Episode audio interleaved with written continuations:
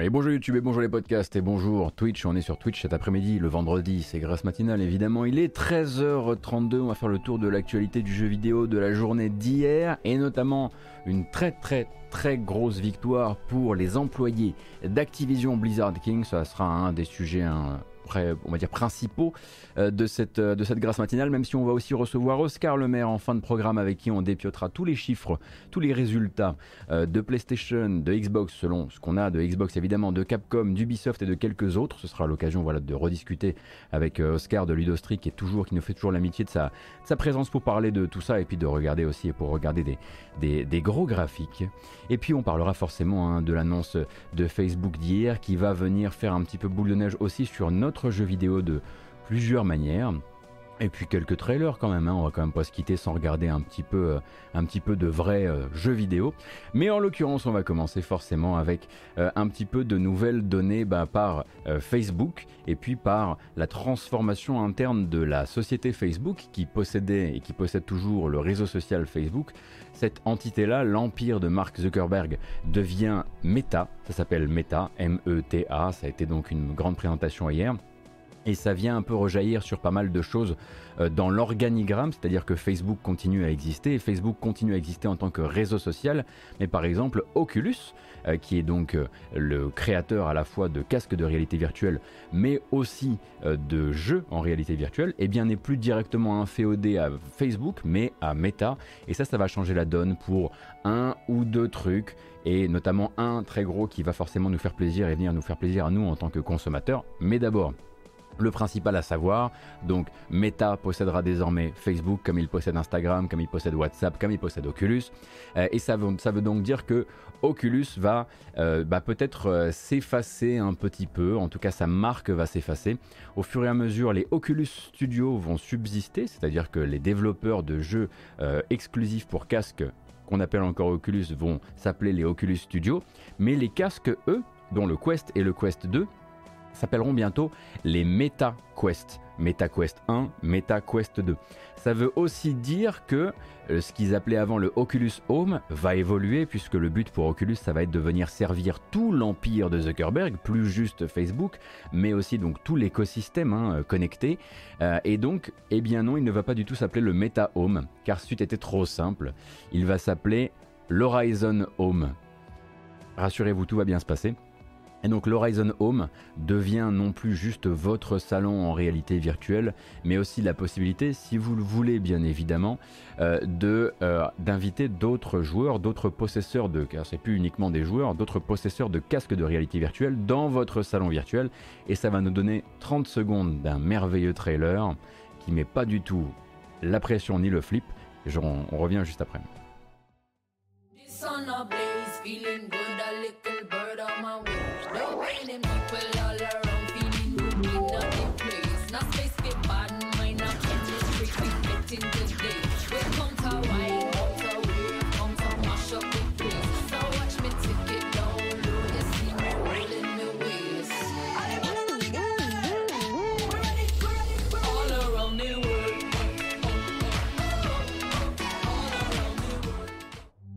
Et voilà donc euh, sur ce Meta Quest 2 from Facebook pour le moment, mais ça s'appellera le Meta Quest 2 et vous aurez la possibilité via ce qui s'appelle le Horizon Home bah, d'avoir votre PlayStation Home en fait, hein, mais euh, dans l'univers euh, des casques Oculus.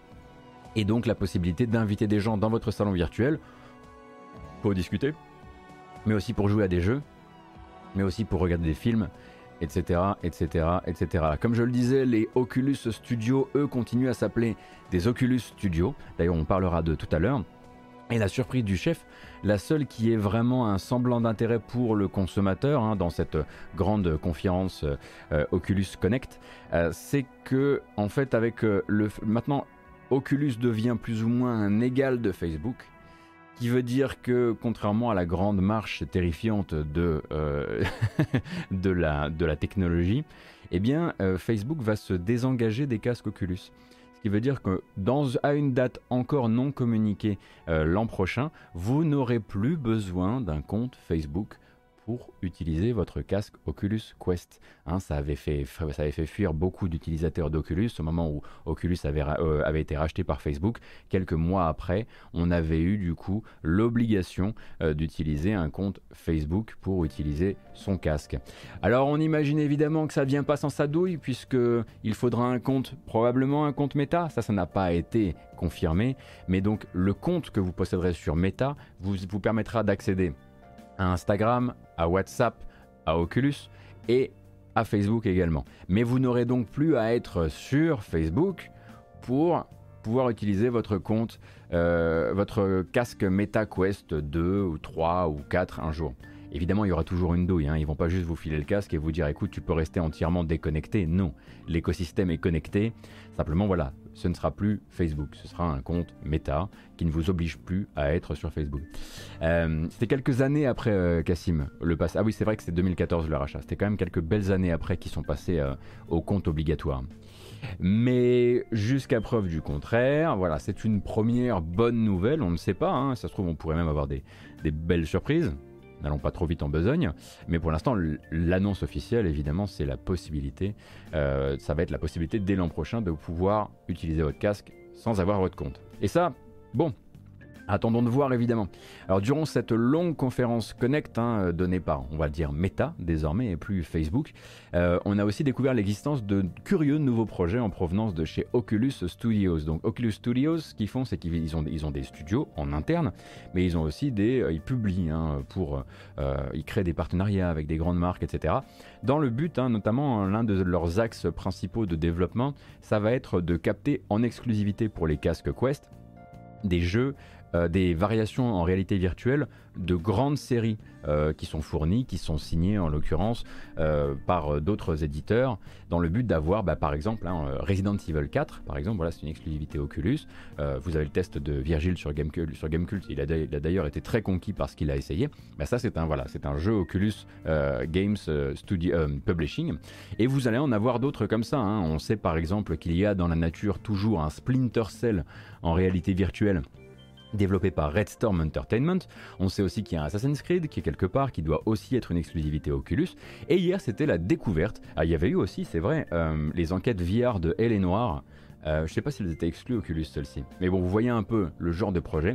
Et eh bien hier, on a officialisé, on a vu officialiser pour casque Oculus Quest 2 GTA San Andreas en réalité virtuelle. Donc une retransposition intégrale des mécaniques euh, de GTA San Andreas pour la réalité virtuelle, comme ça a pu être fait récemment euh, par, euh, pour Resident Evil 4. Alors pas par le même studio, on n'a pas encore en l'occurrence le studio qui s'occupera de ce portage. pourquoi ils ont choisi San Andreas plutôt qu'un autre, je ne sais pas. Alors c'est vrai que c'est le dernier et le plus abouti, on va dire, techniquement des euh, trois GTA de la PS2, mais voilà, lui a une date encore non annoncée, euh, pourra lui aussi être revisité dans une version euh, VR. Alors il faudra voir un petit peu ce qu'il décide de faire avec, avec ça, à quel point ça pourrait être intéressant, mais du coup, ben, Meta frappe là un très grand coup en amenant en exclusivité sur leur casque de réalité virtuelle le premier GTA en VR. Pour l'instant, c'est une annonce évidemment. Mais écoute, euh, Raptor, en l'occurrence, la transposition de, Resident Evil 4 a été euh, très étonnante sur ce sujet, alors que c'est vraiment un jeu qui a été créé à une époque où la réalité virtuelle n'était même pas dans les discussions, comme, tout comme d'ailleurs GTA San Andreas. Ultra casse-gueule comme ça peut être formidable, ça dépendra de voir ce ça dépendra, il faudra voir ce qu'ils vont faire avec. Est-ce qu'ils vont refaire le jeu à l'identique mais avec un nouveau point de vue? Est-ce qu'ils vont vous proposer euh, des activités dans une espèce de euh, de grands parcs d'attractions, euh, chapitre par chapitre, euh, basés sur les événements de, GTA San Andreas. Ça, on ne sait pas.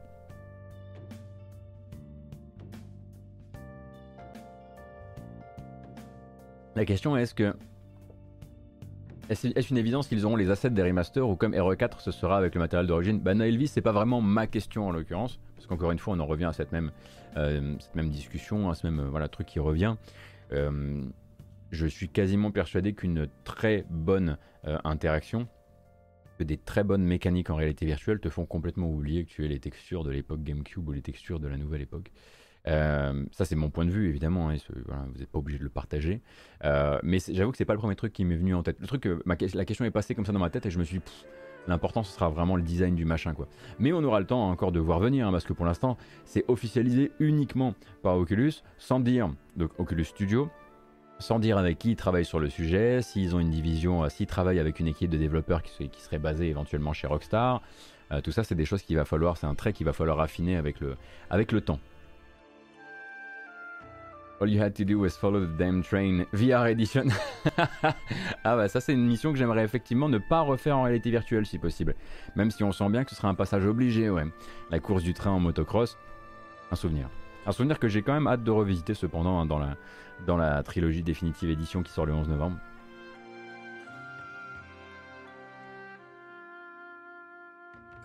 Et ce n'était pas la seule annonce en matière de jeux vidéo, puisqu'à côté de ça, euh, Oculus euh, Studio euh, a, annoncé donc un partenariat au long cours avec Vertigo Games. Alors Vertigo Games, je ne sais pas si vous voyez ce que c'est. Vertigo Games, donc c'est un, développeur, éditeur néerlandais qu'on a récemment vu sur. Alors attendez, ils, appartiennent à Embracer hein, désormais. on les a vus sortir. Qu'est-ce qu'ils avaient euh, bah, En tout cas, ils sont très impliqués dans la, dans la VR. J'ai oublié de me les noter comme un idiot. Euh, mais donc, eux sont euh, rachetés par Embracer et ça va permettre à, ce petit triangle d'entités, Oculus, Embracer et Vertigo Games, de travailler ensemble sur des licences possédées par la galaxie Embracer. Et en l'occurrence, si si, ils avaient Fisherman's Tale qui était édité chez eux et Maskmaker édité chez eux aussi, ou peut-être même développé chez eux. Bref, euh, des jeux que vous connaissez peut-être en réalité virtuelle sont passés par, euh, Vertigo Games. Et Vertigo Games, du coup, va venir capter une sorte de partenariat qui va lui permettre d'avoir aussi euh, pour Oculus et en exclusivité Oculus des adaptations de licences Deep Silver via le rachat par Embracer, ce qui va donc permettre de s'imaginer se propulser dans un monde où on pourrait avoir un jour un métro 2033 euh, euh, ou assimilé euh, en réalité virtuelle, du Saints Row, puisque la, marque est en regain de vitalité avec l'annonce du jeu pour l'an prochain, du Dead Island si vraiment on a envie on n'a pas peur de la malédiction Dead Island. On pourrait évidemment imaginer Vertigo Games se lancer là-dedans. Et donc quand j'appelle ça un partenariat au long cours, c'est pas tout à fait exact parce que c'est plus un partenariat en nombre de jeux, pas en nombre d'années. En l'occurrence, 5 jeux pas tous forcément issus de licences Deep Silver, mais certains en tout cas, en exclusivité pour Oculus dans les années à venir. Merci beaucoup Angel Ras pour les 10 euros sur YouTube, c'est très gentil, merci pour le soutien.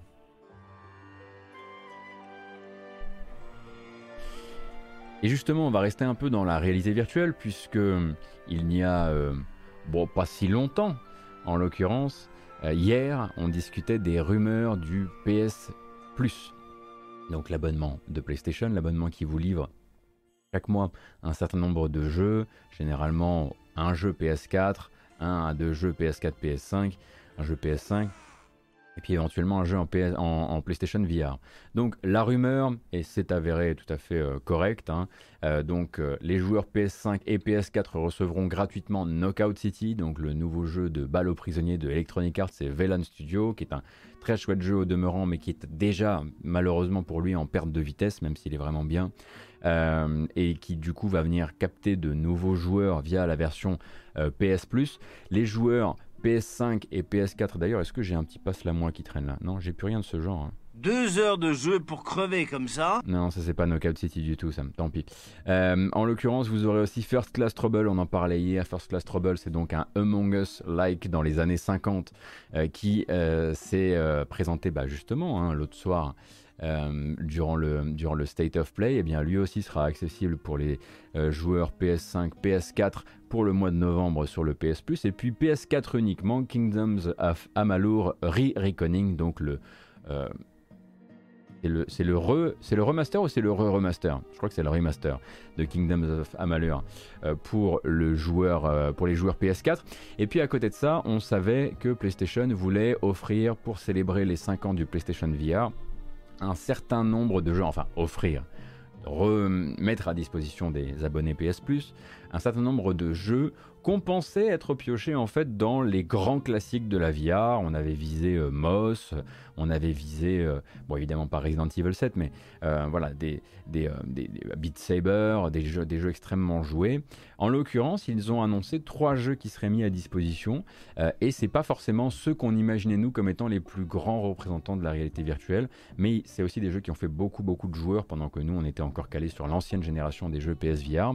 Et ça va donc commencer, ça c'était dans le leak aussi, avec The Walking Dead Saints and Sinners. Vu que les trois jeux sont un peu moins connus, je me suis permis de vous prévoir les trois bandes annonces, comme ça vous verrez un petit peu de quoi il retourne.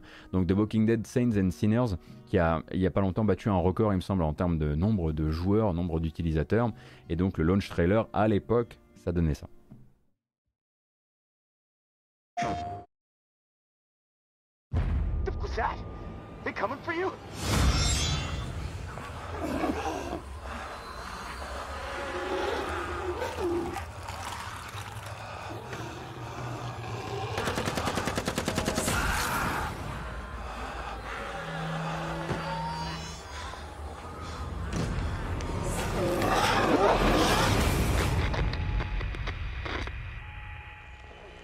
Casey the tourist. Are you there? Does anyone else know about it? No, no. No, this ends now. The reserve. It exists. Grub, meds, weapons. So close. I'm through with the search. Let everyone else kill each other over it. The tower and the reclaimed are both after the reserve. It will shift all the power in NOAA. Find him. Get it. No reserve without it. The tower will always stay. This is my commitment to you, New Orleans. I will not stand by idly and allow injustice to continue to flourish within this city. It's getting ruthless on the other side of the tower wall. More people exiled every week. This is their war, not ours. You just might be what this city needs. We killed dozens of innocent people. We did what we had to do. Live with it. Once the reserve is unlocked and revealed to the world, there's going to be a bloodbath. You certainly have proven pivotal in the fight for the soul of this godforsaken and still glorious. Oh bah là du gameplay vous en manquez pas. Tell the others. You didn't trust them. Trust gets you dead when it's given to the wrong person.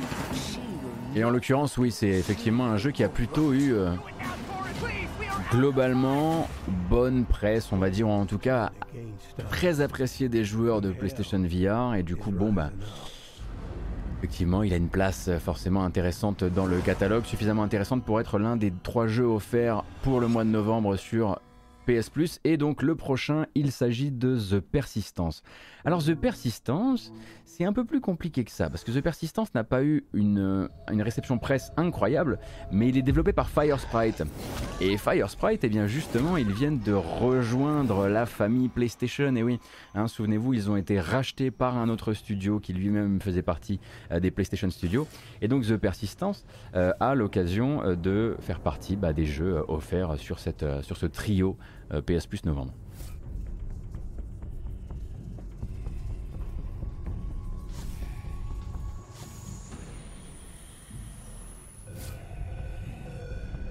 Je vous rassure, le troisième sera pas un jeu d'horreur, mais ça fait effectivement deux jeux d'horreur sur trois. hein.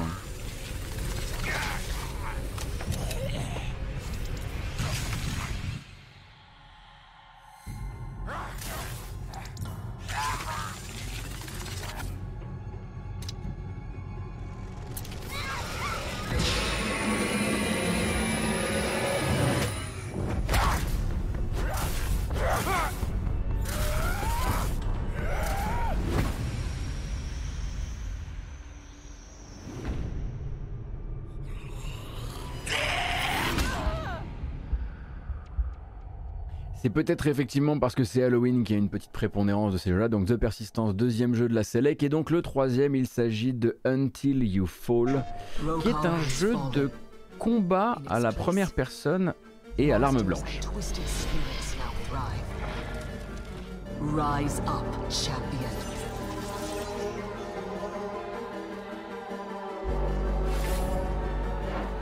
Stop this madness.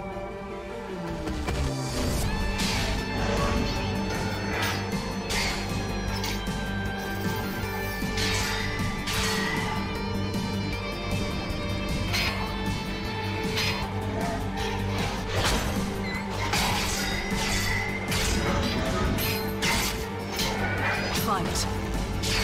Fall. Rise again.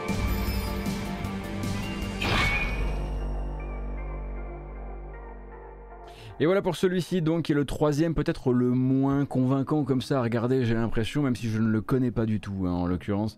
Euh, Until You Fall. Donc euh, c'est une sélection voilà, assez particulière, euh, peut-être pas celle qu'on imaginait. J'imagine que voilà, il y a plein de gens qui devaient dire attends attends mais il y a peut-être que j'ai raté des grands classiques.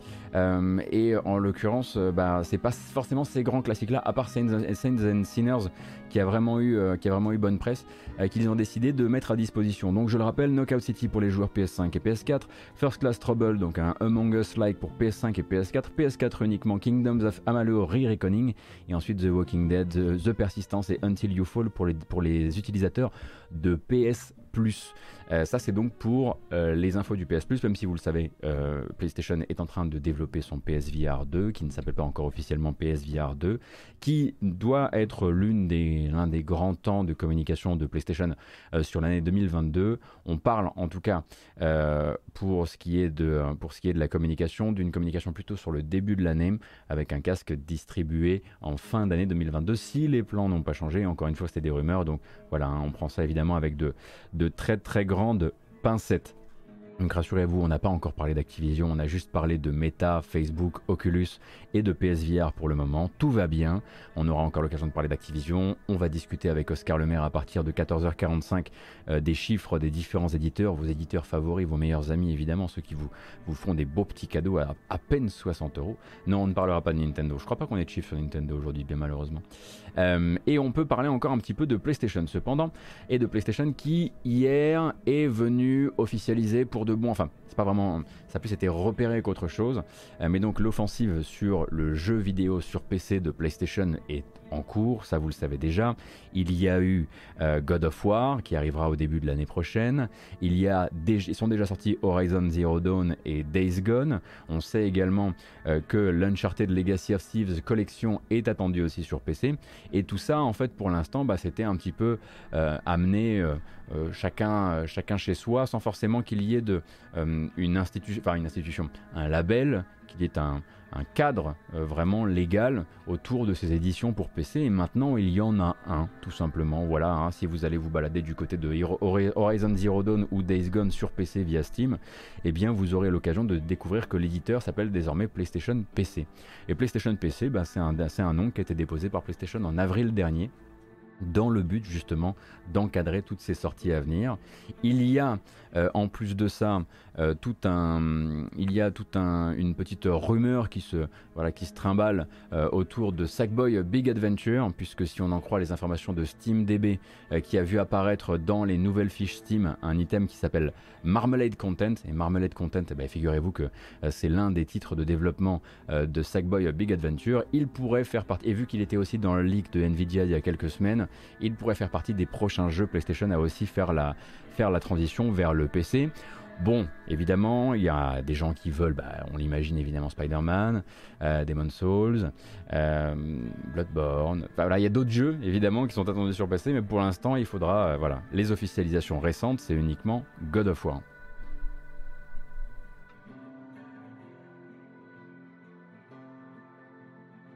Alors sur le débat qui, se, qui fait rage sur le chat depuis tout à l'heure, je vous propose qu'on passe à la suite, si ça vous va. voilà, je préfère. Euh, c'était pas clair, c'était pas clair, c'est pas grave.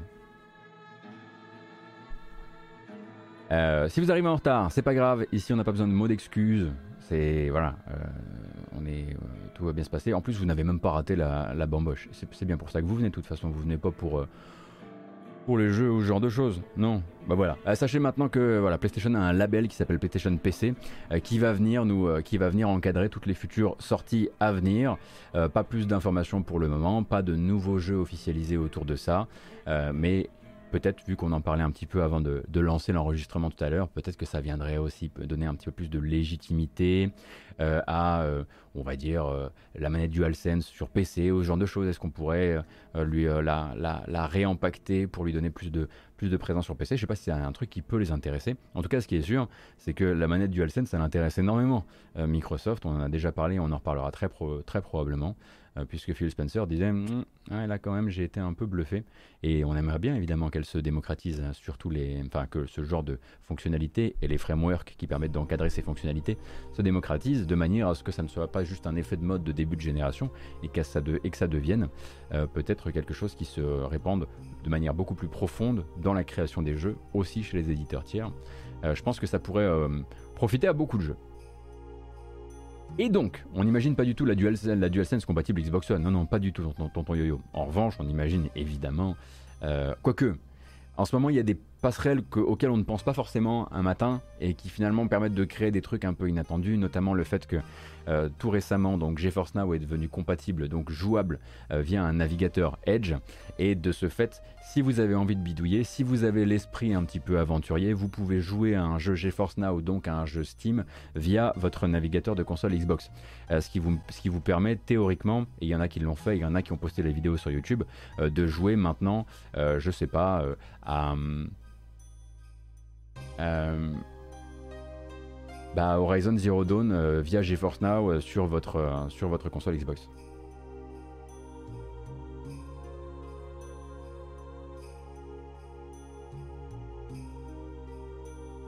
Ah, Age of Empires sur Xbox. Effectivement. Waouh Incroyable cette affaire. Donc voilà, on parlait simplement de PlayStation PC. On va passer à la suite. La suite, c'est pas vraiment. Écoutez, c'est des news. C'est des news. Mais je vais vous montrer, je vais vous montrer quelqu'un que vous connaissez un peu. Euh, c'est pour une annonce. Ça me fait plaisir de la diffuser ici parce que ça pourrait intéresser. Je sais qu'il y a des gens en fait ici qui sont aussi qui font des jeux vidéo. Il n'y a pas que des fans de jeux vidéo. Euh, mais donc euh, le copain Atomium, il m'a pas demandé de faire ça. C'est moi qui ai décidé de le faire. A donc annoncé la Video Games Lab Game Jam 2021.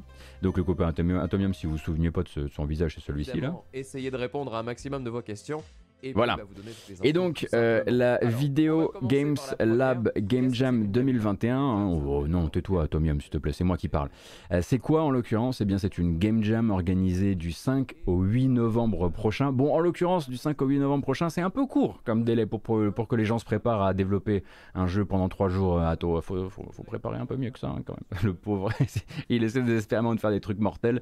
Il, a, il en fait beaucoup trop en même temps. Et donc, cette Game Jam sera une Game Jam sur inscription qui, a priori, va, avoir un thème extrêmement simple.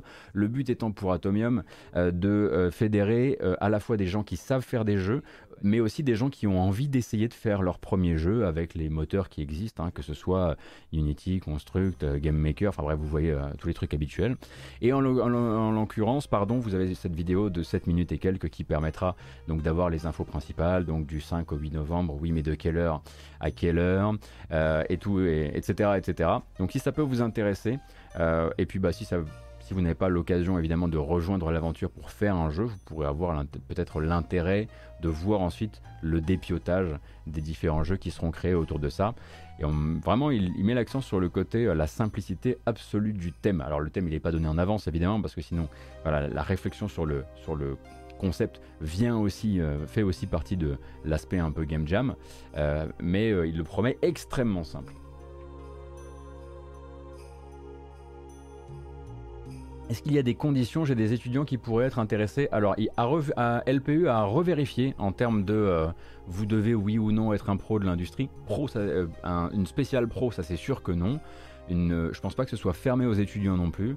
Le but c'est vraiment de créer de l'intérêt autour du développement de jeux vidéo et de peut-être donner des envies à des gens. Donc je pense pas que ce soit un truc qui soit très cloisonné. De toute façon, vous avez la vidéo qui s'appelle Annonce Game Jam 2021 Video Games Lab. Vous la trouvez hein, tranquille- tranquillement sur, euh, sur YouTube. Et puis bah, de là, je vous, laisse, euh, je vous laisse rayonner à partir de là. Et donc, tant qu'on est justement dans les événements, alors on aura l'occasion, pour rester dans les événements français, de reparler, euh, de reparler la semaine prochaine, notamment mercredi dernier, mercredi dernier, euh, prochain, pas dernier du coup, de l'AG French Direct, hein, donc le, le direct spécial jeu français du site Actu Gaming. Ça, on aura l'occasion d'en reparler. Mais il y a également un autre rendez-vous qui nous est donné bientôt. C'est le 10, le 10 novembre prochain. Et le 10 novembre prochain, à 21h heure française, il y aura un stream spécial, le premier stream du genre organisé par le label Thunderful. Et Thunderful, c'est à la fois un développeur et un éditeur euh, suédois, si je dis pas de bêtises, qui a parmi, euh, dans son catalogue quand même, un ou deux jeux qui nous intéressent. Typiquement, je sais pas si vous vous souvenez de Planet of Lana ou de The Gunk, qui sont deux jeux notamment prévus sur Xbox et euh, en Day One sur le Game Pass, que Thunderful est si proche hein, d'ailleurs de Microsoft que euh, cet événement est sponsorisé par Microsoft et d'ailleurs le directeur des opérations de Thunderful est un ancien de ID at Xbox, donc il y a vraiment un chevillage entre les deux sociétés. Et donc Thunderful sera là pour vous représenter du coup The Gunk, euh, qui est effectivement toujours prévu pour décembre, maintenant qu'il a été légèrement repoussé. Planet of Lana, il est pas Game Pass notre Cassim J'avais un gros... Ah tu me le doute. Ah, flûte, bon. Euh, donc on aura des nouvelles. Peut-être que c'est le moment de Planet of Lana qui annoncera du coup son, sa compatibilité Game Pass, on ne sait pas. The Gang sera là également. Vous aurez aussi des nouvelles euh, de Fire Girl. Vous aurez des nouvelles de Cursed to, Golf. Rappelez-vous, hein, ce petit personnage qui est obligé de golfer pour avancer dans des niveaux. De Tinker Town. Euh, de Source of Madness, même si là il est déjà sorti sur accès anticipé et c'était vraiment pas top malheureusement.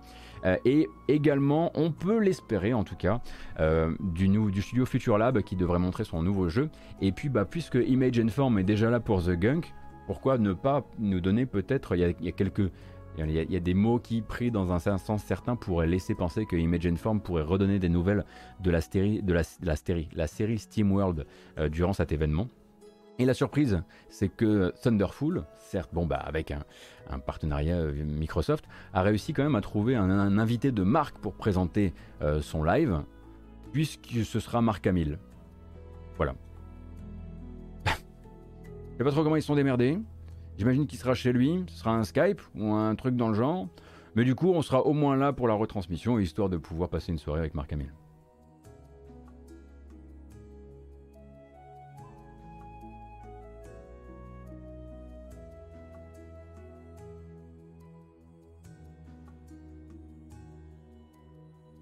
Marc Hamill a l'air d'être toujours chaud pour tout. Oui, hier d'ailleurs, il était encore très très chaud pour les NFT. Ou hier ou avant-hier. D'ailleurs, très très rapidement, il a lu ses, replies et il a supprimé son tweet.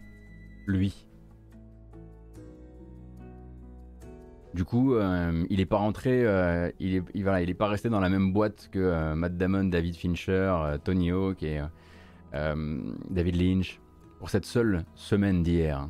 semaine dernière, pardon, pas semaine d'hier. Ça en fait beaucoup. Hein. Mais nous ne sommes pas là euh, pour parler de de, de, ça, n'est-ce pas?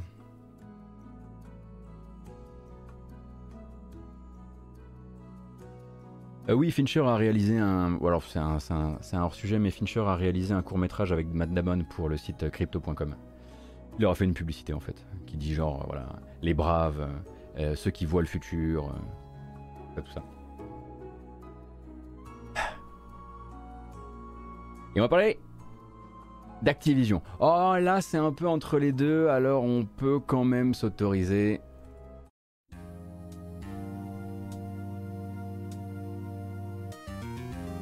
Ah. Bon. C'est leur victoire, mais elle fait quand même extrêmement plaisir. Elle fait très très très plaisir. Ça bouge, ça bouge dans le bon sens pour les employés d'Activision. Et après des semaines à parler euh, que de ce qui n'allait pas, ça fait quand même bien du bien de pouvoir faire ce point-là. Enfin, ça va dans le bon sens. Donc, hier, Activision, cette fois incarné publiquement non pas par l'un de ses sbires mais par Bobby Kotick lui-même, a donc surpris un petit peu son monde en annonçant un grand plan en 6 points, en 5 points pardon, un plan de, tolérance zéro euh, qu'on a forcément regardé s'avancer avec euh, une énorme méfiance et qui, plus il approchait, plus ressemblait en fait à cette grande victoire pour les employés que c'est. Alors on va détailler ça ensemble parce que la victoire n'est pas totale, mais elle est quand même de très belles factures. Alors d'abord un peu de contexte si vous avez raté les épisodes précédents. Donc depuis le 28 juillet 2021, Activision est donc sous le feu d'une série d'enquêtes officielles, mais aussi d'articles qui détaillent la culture discriminante et sexiste hein, euh, encrassée depuis de longues années au sein des studios et notamment de Blizzard. Donc jusqu'ici, les réponses officielles d'Activision et de la sphère dirigeante étaient lacunaires au mieux, euh, insultantes au pire, hein, euh, comme quand le top management de l'entreprise a cherché, à minimiser le poids euh, des nombreux témoignages qui s'étaient élevés.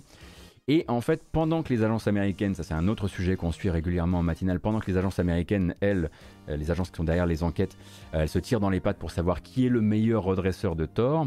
Les employés, eux, continuaient à, sonner à tirer la sonnette d'alarme, notamment sur, voilà, pour revenir sur le sujet, le sujet c'était l'inactivité, l'inaction d'Activision par rapport à leurs demandes, à des demandes pourtant très claires, des demandes qui avaient été incarnées par le groupuscule ABK Workers Alliance, donc Activision, Blizzard, King Workers Alliance, qui n'est pas un syndicat mais qui est un regroupement d'employés, un regroupement de plusieurs milliers hein, d'employés quand même, anciens et employés actuels euh, des studios Activision. Et donc, ils demandaient, en fait on va, on va, faire point par point, ils demandaient est-ce qu'ils ont eu, est-ce qu'ils n'ont pas eu? Car oui, en fait c'est une tellement bonne nouvelle aujourd'hui qu'on peut littéralement voilà, regarder point par point et se dire ça ils ont eu, ça ils n'ont pas eu, parce qu'ils ont enfin des choses, on leur donne enfin les choses qu'ils demandent. Donc, il demandait d'abord une plus grande transparence sur les grilles salariales et les opportunités de promotion au sein de l'entreprise, histoire de pouvoir identifier collectivement les problèmes, les problèmes de discrimination à l'embauche, les problèmes de discrimination aussi euh, à la promotion, un gros gros problème manifestement chez Blizzard depuis près de 15 ans, et là-dessus ils ont eu gain de cause, ou en tout cas ils ont eu des promesses, ils ont eu la promesse de la part de Bobby Kotick euh, d'accroître donc la visibilité de chacun sur les salaires des autres, et donc de réduire les effets d'omerta sur les salaires. Donc ça c'est déjà un truc, c'est une première victoire, c'est pas la plus grande, vous verrez la plus grande, elle, est, elle était quasiment impensable. Et pourtant ils l'ont eu. Donc ça c'est un premier bon point, on leur promet, en tout cas voilà, et on verra ensuite pourquoi les promesses vont aussi intéresser Bobby Kotick, parce qu'il a indexé une partie de son argent là-dessus, même si l'argent il n'en manque pas, il a indexé une partie de son argent sur le fait de accéder à ces promesses. Donc il demandait aussi des efforts pour que le processus d'embauche s'ouvre au plus grand nombre, donc aux femmes, aux personnes non binaires, pour varier la composition des équipes et ouvrir la porte à des talents qu'ils savent qui, existent dans l'industrie, mais auxquels Blizzard, pour eux, n'a jamais fait assez de place. Et donc là-dessus, Activision n'y va pas par quatre chemins et aimerait en fait rappeler qu'ils ont déjà dans le groupe une, une, entité dans laquelle ça se passe bien de ce côté-là, et c'est King, donc King, les développeurs de Candy Crush, et donc voilà, eux ils veulent reproduire avec Activision et Blizzard euh, ce qui a bien marché chez King, donc avec les bons process d'embauche, avec les bons investissements dans la formation. Et ils ont manifestement eu de bons résultats comme ça. Donc là, il y aurait 250 millions de dollars qui seraient injectés dans les efforts d'inclusivité et de représentation sur les 10 prochaines années d'Activision, avec pour but d'atteindre un ratio de 1 tiers, de tiers à 1 tiers en l'occurrence. Euh, donc ABK Workers Alliance, donc là, encore une fois, obtient un gain de cause. Bon, ça, c'est le premier généralement euh, que les gros employeurs de grosses sociétés, que ce soit euh, Riot, euh, Ubisoft ou même, ou même il n'y a pas si longtemps Paradox, du coup, c'est le premier truc sur lequel ils communiquent positivement. Ils disent oui, oui, on va faire des, on va faire des efforts au niveau de l'embauche, bien sûr. mais en l'occurrence, là, ça fait partie d'une série d'acceptation des, on va dire, des conditions des employés. Ils exigeaient, et là c'est là que ça devient fou, c'est vraiment c'est le, euh, le feu d'artifice celui-ci. Ils exigeaient donc euh, euh, que Activision se départisse des clauses d'arbitrage obligatoires dans les contrats de travail, comme le demandent les employés de Riot par exemple depuis des années, et ils font chou blanc et se heurtent à un mur par rapport à ça. Ils demandaient donc que cette espèce de truc vieux comme le monde dans l'industrie, dans énormément d'industries, hein, pas uniquement l'industrie du jeu vidéo, euh, soit entièrement abandonné dans tous les contrats de travail, les contrats de travail qui seront signés ensuite et les contrats de travail qui ont déjà été signés. Donc amender les contrats de travail pour faire disparaître ce truc que je vais vous expliquer. Et ils ont eu gain de cause. Et ça c'est incroyable. C'est-à-dire que Riot, ça fait des années qu'ils se battent pour, pour ne jamais avoir à concéder ça. Et là en fait Activision lâche un de ses premiers outils de protection des agresseurs et de silenciation des victimes. Je vais vous expliquer un petit peu comment ça se passe.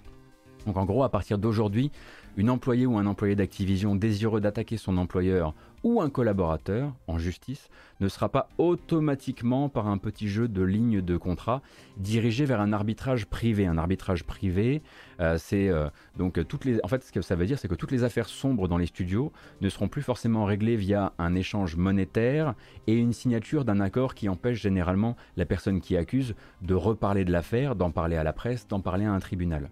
Donc les employés pourront aller en justice et même se regrouper en justice s'ils en ressentent le besoin, sans qu'une petite ligne dans leur contrat de travail dise que c'est pas possible et qu'ils ont signé pour que tous les conflits soient gérés bien en face d'un arbitre privé dans des conciliations privées. Et donc ça pour ABK Workers Alliance, c'est la plus grande des victoires hein, de cette, euh, déclaration d'Activision d'hier. la plus représentative aussi, hein, parce que certains gros éditeurs éditeurs s'accrochent encore à ces clauses. Voilà, avec toutes les griffes dehors, Riot s'en est un. On a vu Bungie qui, par exemple, hein, il y a encore quelques semaines, disait justement, euh, bah écoutez, nous, on veut pas être comme Activision, et nous, en fait, on n'est même pas dans la sauce, ou en tout cas, on vous promet qu'on n'y est, pas, mais nous, on fait disparaître ces, clauses dans nos contrats parce qu'on pense que c'est que le futur, c'est ça va aussi via, via l'abandon de ce genre de clauses. Donc c'est un outil qui était utilisé non seulement pour silencier les, les, victimes, donc réduire les victimes au silence, pardon, on va parler un peu mieux, un peu plus français que ça, mais aussi pour protéger la réputation des harceleurs, puisque le but c'était de dire, voilà, l'argent par ici, la signature par là, et ça c'est encadré par une clause de votre contrat qui, qui, vous empêche de proposer autre chose que ça, de dire bah non, je préfère aller devant les tribunaux. la clause du contrat disait ça va se passer, ça va se passer comme ça en fait. On va te donner de la thune, et toi tu vas t'engager à plus jamais en reparler. Et donc, en gros, toi tu euh, te tais et l'agresseur, lui, garde sa réputation. Euh, garde sa réputation. Et puis bah du coup si on lui pose la question demain après-demain après après-demain pour une entrée dans un prochain travail ça n'aura pas fait du coup de casier ça n'aura pas fait de traces dans son dans bah oui d'un point de vue légal. Et du coup bah, il pourra repartir comme en 40 la prochaine fois. Et eh bien ça Activision a décidé de le lâcher. C'est immensissime en fait. C'est vraiment c'est ils ont dû je pense qu'il y a, il y a dû avoir des des, il y a dû avoir des cris de joie quoi, chez, les, chez les, employés d'Activision parce que c'est probablement un des premiers, ce n'est le premier, euh, la première firme de cette taille-là qui pratiquait ce truc-là et qui ne le pratiquera plus à l'avenir. Donc ça, c'est euh, c'est fou. C'est complètement fou. Alors évidemment, hein, il y avait une autre demande aussi. Hein. L'Alliance des travailleurs d'Activision Blizzard King demandait également qu'Activision se dote d'un organisme d'audit indépendant et sans biais, hein, sans biais précédent, euh, sans connexion précédente avec l'entreprise, ni un historique, par exemple, dans la lutte anti-syndicale. En gros, il demandait qu'Activision fasse mener ses enquêtes internes par un autre cabinet que Wilmer Hale. Wilmer Hale, on en a déjà parlé, hein. c'est le grand partenaire de travail de Amazon, euh, pour ne citer que, et donc ils sont très connus dans le démantèlement syndical, mais aussi très connus pour avoir toujours présenté des, euh, comment dire, avoir présenté des, rapports et des, conclusions d'enquête qui étaient très souvent quand même euh, à l'avantage des employeurs, à l'avantage des managers. Tant et si bien d'ailleurs que les employés d'Activision avaient décrié le choix de la société Wilmer. Une partie des, des investisseurs d'Activision avaient également décrié ce choix-là et avaient dénoncé un choix qui était plutôt un choix entièrement partial d'une entreprise qui était déjà investie vis-à-vis d'Activision et vis à -vis de son top management. Et donc, cette partie-là, je regrette de vous annoncer qu'elle n'a pas été abordée par les engagements de Bobby Kotick. Bobby Kotick n'a pas non plus annoncé qu'ils allaient travailler avec un nouveau cabinet d'audit, un tant soit peu plus impartial, on va dire. Donc, en l'occurrence, son, silence sur le sujet, hein, c'est même euh, un silence qui est très remarqué, euh, puisqu'en gros, ça veut dire, on parle là de l'organisme qui sera chargé de déterminer ce qui relève ou non de la casserole, en fait, ce qui relève ou non de toxicité dans les rangs actuels de l'entreprise. Est-ce qu'un cadre est à risque? Est-ce qu'un cadre est un harceleur? Est-ce que c'est un élément toxique ou non? C'est cette société-là qui en décidera. Ils se sont déjà, ont déjà parlé publiquement euh, du fait euh, qu'ils euh, s'étaient débarrassés d'une d'une vingtaine d'employés au cours de l'été, en plus des quelques cadres qu'on a vu partir, notamment sur le projet Diablo 4, qui eux avaient manifestement de longues longues histoires autour de la BlizzCon. mais bon, là pour l'instant, euh, ils ne changeront pas de partenaire au niveau des enquêtes internes. Et évidemment, ABK Workers Alliance alerte là-dessus et le dit. On a gagné aujourd'hui, on a gagné très fort, on a gagné un truc qui qu'on ne pensait même pas pouvoir réussir à faire euh, lâcher à Activision vis-à-vis donc de, la, de la protection des employés. Mais ils n'ont pas tout lâché et ils n'ont pas donné de nouvelles, aucune par rapport à ça. Et le seul fait que Wilmer Hale soit toujours impliqué pour ABK Workers Alliance, ça consiste en, gros à prendre certaines des mesures qui ont été là et énoncées pour le moment et à les mettre entre douze parenthèses dans la mesure où bah, il va bien falloir que quelqu'un commence à trancher sur le sujet, à rendre des conclusions et pour l'instant pour eux on ne peut pas faire confiance à la société qui rendra les conclusions. Mais bon, voilà, ça là-dessus, ils n'ont pas eu gain de cause, il n'est pas trop tard, on peut continuer à penser que peut-être avec la pression des, investisseurs de l'autre côté, ça peut basculer. Pour l'instant, ABK Workers Alliance avait trois demandes sur ces quatre principales et a eu, euh, euh, trois bonnes réponses sur trois demandes principales. Alors évidemment, il y a beaucoup là-dedans qui relèvent de la promesse. De fait, il fallait que Bobby Kotick essaie de lier son destin personnel à cette promesse. Euh, et c'est pour ça, et puis surtout ça lui fait une pub incroyable, c'est merveilleux, ça fait des très très beaux titres dans la presse. C'est pour ça qu'il a décidé donc de voilà de faire ce truc qui est un vrai coup de com en l'occurrence, mais pas que. Euh, le but est donc d'un il est allé voir en gros le, le conseil d'administration de Activision et leur a demandé de réduire son salaire jusqu'au minimum possible selon la loi californienne. Pas, pas uniquement son salaire, son salaire plus ses bonus, plus ses intéressements boursiers, etc., etc., etc. Pour les réduire au minimum et ce jusqu'à ce que le conseil d'administration ait jugé que les promesses qu'il a formulées hier sont désormais actives et se portent bien dans l'entreprise. Alors le minimum pour un chef d'entreprise, selon la loi californienne, c'est 62 500 dollars par an. C'est très peu, évidemment. On se demande comment il va survivre. Il y a plusieurs solutions. Déjà, il pourrait peut-être taper dans les 154 millions de dollars qu'il s'est fait l'année dernière. Peut-être. Peut-être qu'avec ses économies, s'il n'a pas tout dépensé, ça pourrait lui servir à tenir le coup pour cette année. 154 millions de dollars l'année dernière, une année particulière pour Bobby Kotick, euh, où il, avait récupéré donc des bonus de plusieurs années consécutives sur des, bonus de performance euh, de l'entreprise. D'habitude, une année de Bobby Kotick, c'est 30 millions de dollars. Là, euh, l'année, elle sera à 62 500 dollars. Il va falloir se serrer la ceinture, il va falloir arrêter de, va falloir arrêter tout ce qui est, voilà, toutes les salades, toutes les salades saupoudrées d'or, etc. Il va falloir se calmer un petit peu. Mais en gros, ce qu'il y a derrière ça, parce qu'évidemment, il y a beaucoup de gens qui se sont énervé euh, de voir ce qui ressemble à un coup de com, c'est aussi une manière pour ses employés de dire j'attache mon, j'attache mon revenu euh, aux promesses que je vous ai faites. Et pour ça, en l'occurrence, c'est nécessaire pour rétablir le dialogue avec les employés. Euh, évidemment, derrière, ça permet à la presse de faire d'incroyables d'incroyables titres euh, et on peut tout à fait se montrer cynique par rapport à ça. L'important c'est que ce soit fait. Je me fous de savoir pourquoi Bobby Kotick fait ça. Il n'est évidemment, évidemment pas devenu Mère Teresa dans la nuit, mais il va le faire. Que ce soit pour son intérêt ou pas, s'il fait ce qu'il a promis là, les, les employés d'Activision Blizzard King ont obtenu une très très très très grande victoire, inespérée hein, dans le cas des, des clauses d'arbitrage privé. Euh, et je suis bien content qu'on puisse aujourd'hui parler d'un truc qui soit pas entièrement l'enfer, qui soit pas soit des organismes bureaucratiques qui, au lieu de défendre les employés, finalement finissent par se taper dans les pattes et où on a l'impression à chaque fois que Activision va juste gagner en ne faisant rien. Manifestement, il fallait rétablir un semblant de, de, confiance, d'équilibre de, en interne et peut-être aussi à l'extérieur. Et c'est pour ça aussi qu'a été faite cette grande déclaration, donc grande déclaration qui va parler à la fois aux employés, aux, investisseurs, aux acheteurs aussi, parce que bah l'air de rien, on a quand même un call, on a quand même un call off à vendre. Un call off à vendre là sur, euh, le, le début du mois de novembre, c'est quand même mieux alors qu'on vient d'accéder à la plupart des demandes des employés. Ça marche mieux quoi, c'est sûr.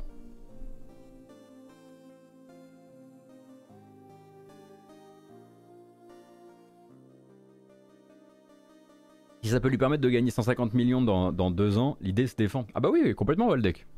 Complètement.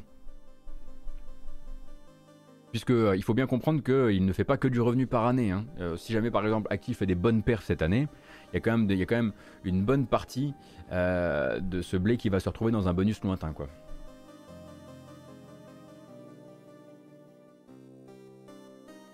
Mais c'est cool. L'important c'est ça. Il fasse son coup de com, à partir du moment. En fait, moi j'ai lu tout le communiqué en me disant tant que je lis pas se débarrasser des, euh, des arbitrages privés obligatoires, pour moi ce communiqué c'est de la pisse. J'y vais un peu franco. Hein. Et je me disais jamais tu le liras, c'est impossible. Et je lisais l'article et j'étais là genre. Quoi? Parce que maintenant, Riot a l'air méga con. Riot, ça, ils ont des scandales de, aux fesses depuis quoi 2017 et encore, les, plus, les, plus, les, scandales qui, qui, font le plus de bruit. Et ils se battent contre le lâchage de ces, euh, de ces, de ces clauses depuis donc bah, bientôt 5 ans. Donc là, ils vont passer pour des méga méga connards. Euh, et à côté de ça, d'autres. Euh, alors je sais pas justement si Ubi a le même genre de clause, Mr. Black Baba. Ça m'intéresserait de savoir un petit peu quelle est la position d'Ubisoft sur le sujet. Et en plus de ça, mais à l'air de rien, avec un truc, on va dire, tout à fait symbolique comme le coût des 62 500 dollars par an, eh ben, Bobby Kotick fait plus, bah, fait plus par exemple que Yves Guimau. Yves Guimau avait dit pendant un temps, je vais indexer mes bonus je vais indexer mes bonus sur nos efforts euh, d'inclusion et d'ouverture euh, dans les studios. Et puis, bah, au bout de six mois, il a fait bon, hein, maintenant mes bonus, ils sont plutôt, ils sont indexés sur, euh, sur notre capacité à faire un, Ubisoft un peu moins polluant. Mais c'est tout ce qu'il a dit en fait. Yves Guillemot, il a jamais dit un truc du genre, bah en fait, je me coupe, je me je me coupe les vivres, enfin on va dire ça comme ça évidemment, hein, à la hauteur d'un gars qui, qui, rentre ce qui rentre. Et encore une fois, il faut bien imaginer que Yves Guillemot ne fait pas du tout, du tout, du tout les, les années que fait Activision, euh, que fait Bobby Kotick, puisque Bobby Kotick en l'occurrence se paye bien plus que euh, le, le, PDG de Nintendo. Enfin, il faut bien imaginer que c'est une année, une année comme celle de, l'année dernière, ça n'a pas de sens en fait. Hein. Si on mettait ça sur un graphique, on a déjà regardé un graphique ici, ça n'a absolument aucun sens. Mais en fait, en l'occurrence, voilà, Yves Guillemot n'a jamais, euh, comment, dire, conditionné correctement euh, ses intérêts privés aux, demandes, aux demandes des employés. Ce n'a pas non plus été le cas chez Riot. Hein. Chez Riot, ils, combattent absolument tout ce qu'on essaie de leur, faire lâcher comme, acquis pour les employés. Euh, du coup, là, on a un acquis qui est un, un cheval de, enfin pas un cheval de bataille, mais qui est un, exemple en termes de réussite financière. Hein. Rappelez-vous par exemple que Ubisoft regarde Activision et se dit moi aussi je veux mes free-to-play, je veux mon univers, mon métavers de free-to-play qui va me faire euh, énormément, de, énormément de revenus. Electronic Arts regarde Activision et se dit moi aussi je veux leur santé financière. Et là on a un Activision qu'on pensait être l'ogre absolu. Bon ça reste ça, reste la société de Bobby Kotick, hein, ils vont pas commencer à faire des voilà, euh, mais qui lâche un truc comme ça.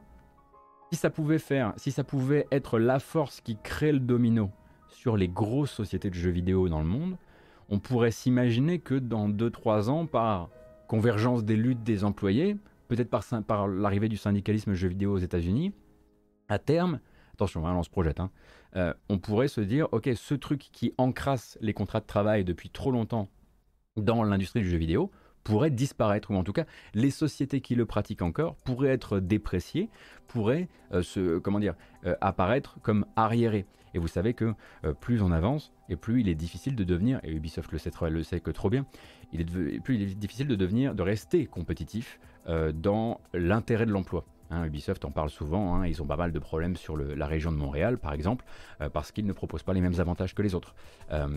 Eidos Montréal le disait, nous aussi, voilà, le passer la semaine de 4 jours, c'est aussi intéresser les talents sur la région de Montréal, parce qu'il y a trop de studios, et il faut se montrer intéressant pour l'employé parce que les talents ont trop d'options désormais. Et donc et en plus avec l'ouverture, on va dire des frontières du développement, notamment par les développements qui peuvent aussi plus se passer depuis la crise euh, euh, la crise financière la crise sanitaire euh, par du développement à distance, etc. Le nombre de profils disponibles et le nombre d'endroits où on peut candidater, oui j'ai dit candidater, je suis désolé, a été multiplié. Du coup, maintenant il faut les intéresser ces gens-là. Donc j'aimerais beaucoup, j'avoue, découvrir dans quelques années voilà qu'on était là pour voir cet effet domino. Et puis bah si jamais ça doit se limiter à Activision, c'est quand même un, sacré morceau qui tombe. Donc euh, cool, cool, cool, cool. Et maintenant, on va revenir évidemment hein, aux finances d'Activision habituelles, à la création des, jeux vidéo habituels. Hein. Activision donc annonce un nouveau rachat de studio mobile. Ça va mieux? Vous avez eu peur, hein? vous avez cru qu'on allait rester comme ça à parler de syndicalisme? Combien de temps encore? Euh, en l'occurrence, Digital Legends, qui est un, studio spécialiste dans le, jeu, euh, dans le jeu euh, certains ont vu FPS pour mobile, ils ont fait Respawnable Heroes et Afterpulse, et eh bien eux en fait vont venir assister une série de studios internes qui sont tous, tous les studios, en train de travailler sur un seul jeu mobile Call of Duty. Puisque vous le savez, hein, le but à terme pour Activision, c'est d'être un studio où toutes les équipes internes travaillent d'une manière ou d'une autre sur la série euh, Call of Duty. À part Blizzard, qu'on va laisser encore vivoter un petit peu, et puis ensuite, voilà, on verra. En l'occurrence, euh, En l'occurrence, ils vont donc rejoindre Solid State, ainsi que Activision Shanghai, ainsi que Binox, pour faire un autre jeu vidéo mobile Call of Duty, qui n'est pas le Call of Duty mobile que vous connaissez déjà, qui lui est développé, par, euh, développé en collaboration avec Tencent, hein, via Timmy Studio. Donc le but, ça va être non seulement, bah, avant il y en avait ce fameux, petite brique comme ça à base de plusieurs points d'entrée, donc Warzone, le Call of Duty annuel, le Call of Duty mobile. Le but maintenant, ça va être de mettre d'autres points d'entrée sur cette sphère-là et de capter encore plus de monde et évidemment les investissements financiers de plus de joueurs et plus souvent. Donc il y avait le Call of Duty mobile, il y en aura un deuxième, et sur ce jeu mobile seul, Activision a 4 studios quoi. Et alors, je sais pas, hein, ça se trouve, il y en a un, il y a un de ces studios, ils sont deux, hein, j'en sais rien. Je connais pas leurs effectifs. Mais on avait. Ça y est. La sirène, ils viennent me chercher. On a souvent parlé du fait que. Euh, débattu ici de. Est-ce que Activision pourrait exister euh, financièrement et s'en sortir financièrement en n'étant plus que Call of Duty ou presque? Et ils le prouvent chaque jour. Ils n'ont pas de projet d'avenir pour Blizzard, mais ils ont toujours plus de projets d'avenir pour la, pour la licence euh, Call of Duty.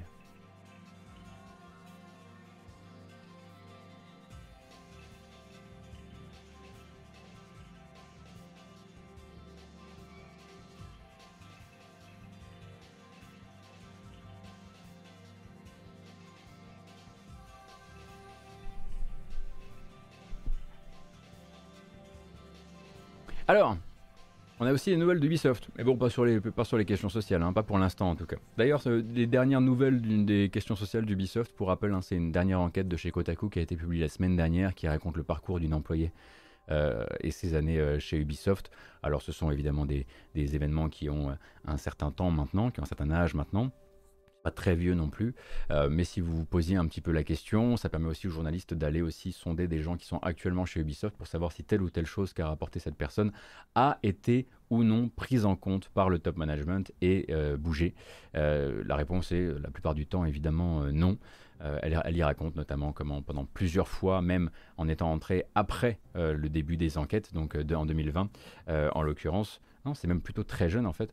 Euh, elle s'est frottée donc euh, à des, à des RH qui étaient plus ou moins en train d'essayer de la déplacer d'équipe en équipe pour ne pas avoir à mettre euh, le harceleur devant ses responsabilités. Donc bref, ça c'est voilà la dernière enquête à date, elle vient de chez Kotaku. Le but c'est toujours de vous dire voilà si euh, ça vous intéresse, il y a des lectures par-ci par-là.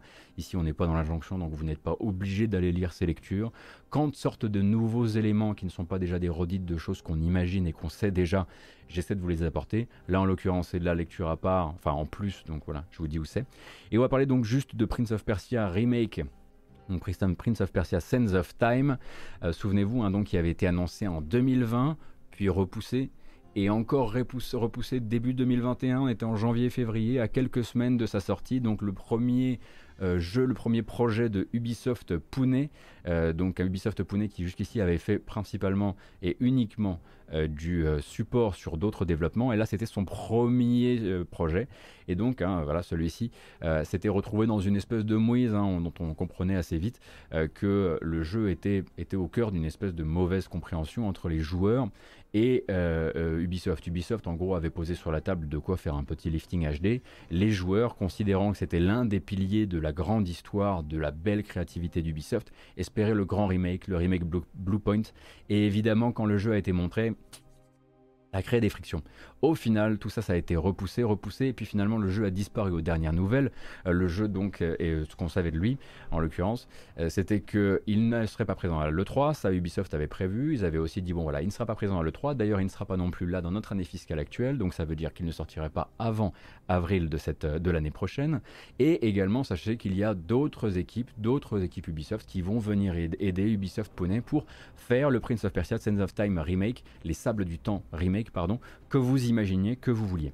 Et du coup, eh bien, euh, on n'avait plus trop de nouvelles depuis. Même si c'est vrai que cette histoire nous en rappelle une autre, qui est celle de Skull and Bones, qui est plus ou moins dans la même situation. Lui, c'est pas un remake, mais voilà, il se retrouve repoussé d'exercice de, fiscal en exercice fiscal, avec toujours plus de développeurs venant d'autres studios qui viennent filer un coup de main à Ubisoft Singapour. C'est Singapour, hein. oui c'est Singapour. Bref, eh bien hier il a redonné des nouvelles, Prince of Persia, les Sables du Temps remake. C'est le communiqué le plus lapidaire qui existe, je pense. C'était vraiment juste pour dire, au fait, euh, c'est bon, euh, on est vivant. Juste pour vous dire, euh, ça c'est juste pas. on n'est pas annulé. Et on vous donnera des nouvelles bah, quand on en aura. Mais sachez que le développement suit toujours son cours.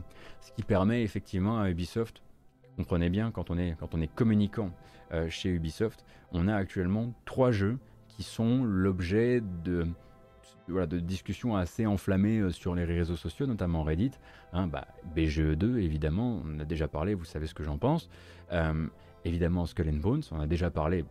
Je me, je me fie je me fie aux articles qui ont été écrits sur le sujet, et puis celui-ci. Donc forcément, quand il y a moyen, au moins pour un des deux, de dire, au fait, nous, ça va, ça avance, et on sera capable, à terme, dans pas trop trop longtemps, de vous donner des nouvelles, bah ils le font, c'est sûr. Donc Prince of Persia Sands of Time Remake n'est pas annulé, ça c'est de l'info. Et oui, et oui, et maintenant Ghost Recon, effectivement, euh, Ghost Recon Frontline euh, de chez, euh, de Ubi Bucarest, qui lui aussi bah, va prendre son temps. Donc oui, c'est sûr, ils ont plein de trucs qui sont un peu dans les limbes. Du coup, on comprend aussi pourquoi il y a ces espèces de communiqués un peu lâchés dans la nature comme ça, une fois de temps en temps.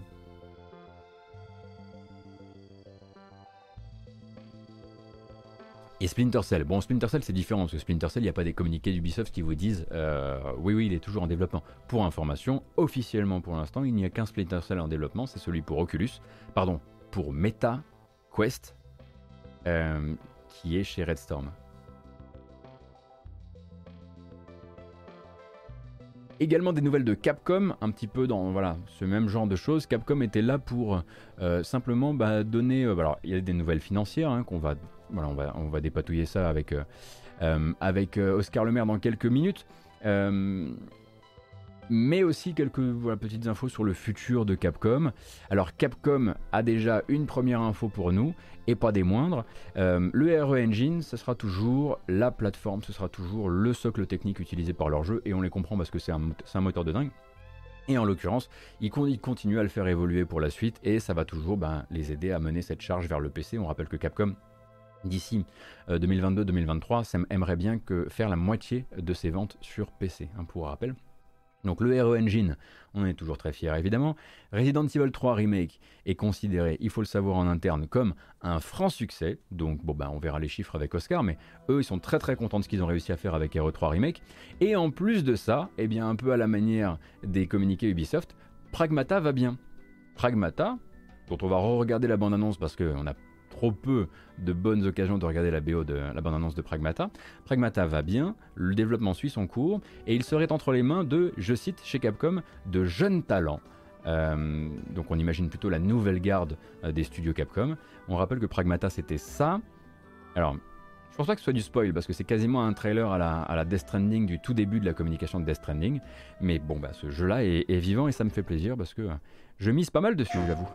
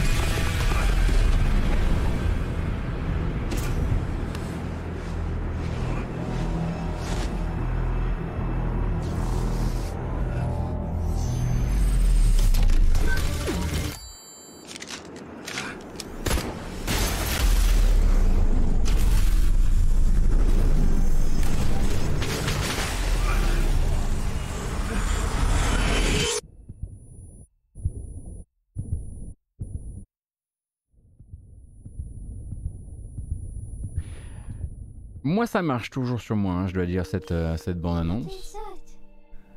Maintenant, faudra voir ce qu'il y a comme jeu derrière ce jeu, quoi.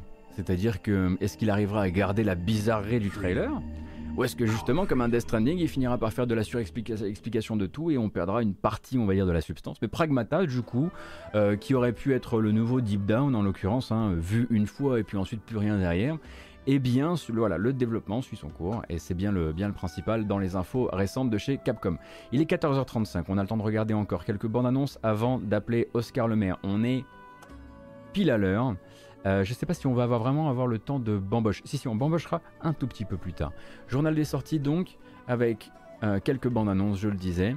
La première nous projette directement au 19 novembre prochain. Je vous fais grâce hein, des sorties de la semaine, hein, euh, parce qu'en l'occurrence, la semaine a été déjà bien couverte par les matinales précédentes. Euh, pour Battlefield 2042, Battlefield 2042 qui s'est dit tiens, c'est vrai que pour l'instant, on donne l'impression aux joueurs qu'il n'existe qu'une seule map pour notre mode de jeu principal. Ce serait quand même bien qu'on en montre une ou deux de plus. Du coup, ils en montrent trois de plus en l'occurrence, hein, des, maps qui s'appellent respectivement Décharge Antarctique et Renouveau. Et du coup, j'avoue que ça donne un petit peu envie et maintenant qu'on sait comment le jeu bouge, etc., euh, ça permet euh, de, commencer à se projeter. Et euh, bon, moi je suis déjà acquis à la cause du jeu, hein. vous savez que malheureusement c'est une, une, curieuse maladie qui m'a frappé. mais bon, pour les autres, il y a ça.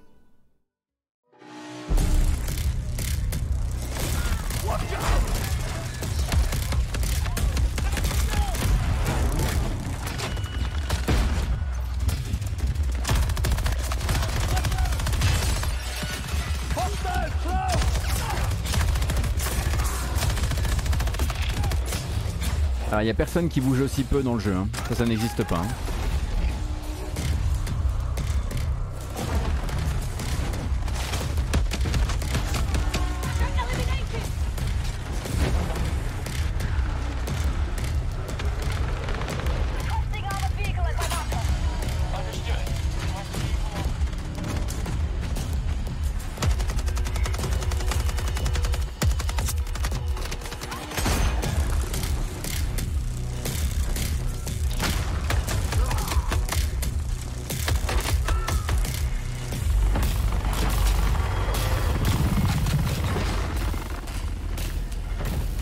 C'est surtout une manière de dire voilà le type de situation de jeu auquel vous aurez droit sur ces trois nouvelles maps, hein, parce que jusqu'ici on avait vraiment fait euh, une grosse part. Bah, les, bêtas étaient tous sur une seule map et il y a 13 maps en tout et pour tout. Du coup là il y en a eu 4 de dévoilés. Euh, ça c'est donc pour Battlefield 2042 qui arrive toujours le 19 novembre. Avec en plus de ça deux autres modes de jeu qu'on aura à mon avis le temps de redétailler d'ici la sortie. Autre nouvelle donnée en l'occurrence par le nouveau studio de Raphaël Colantonio.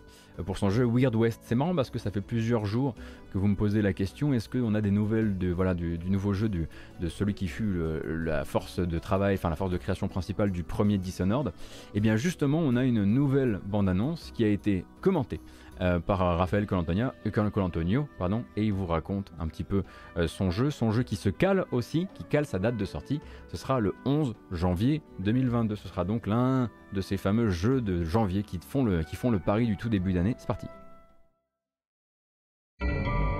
Hi, this is Raphael Colantonio, creative director of Weird West. This is the first entry in a series of deeper looks into Weird West, our mix of action, RPG, and immersive sim here at Wolf Eye Studios. For this episode, we want you to get a sense of how the game feels and how the immersive sim elements come into play.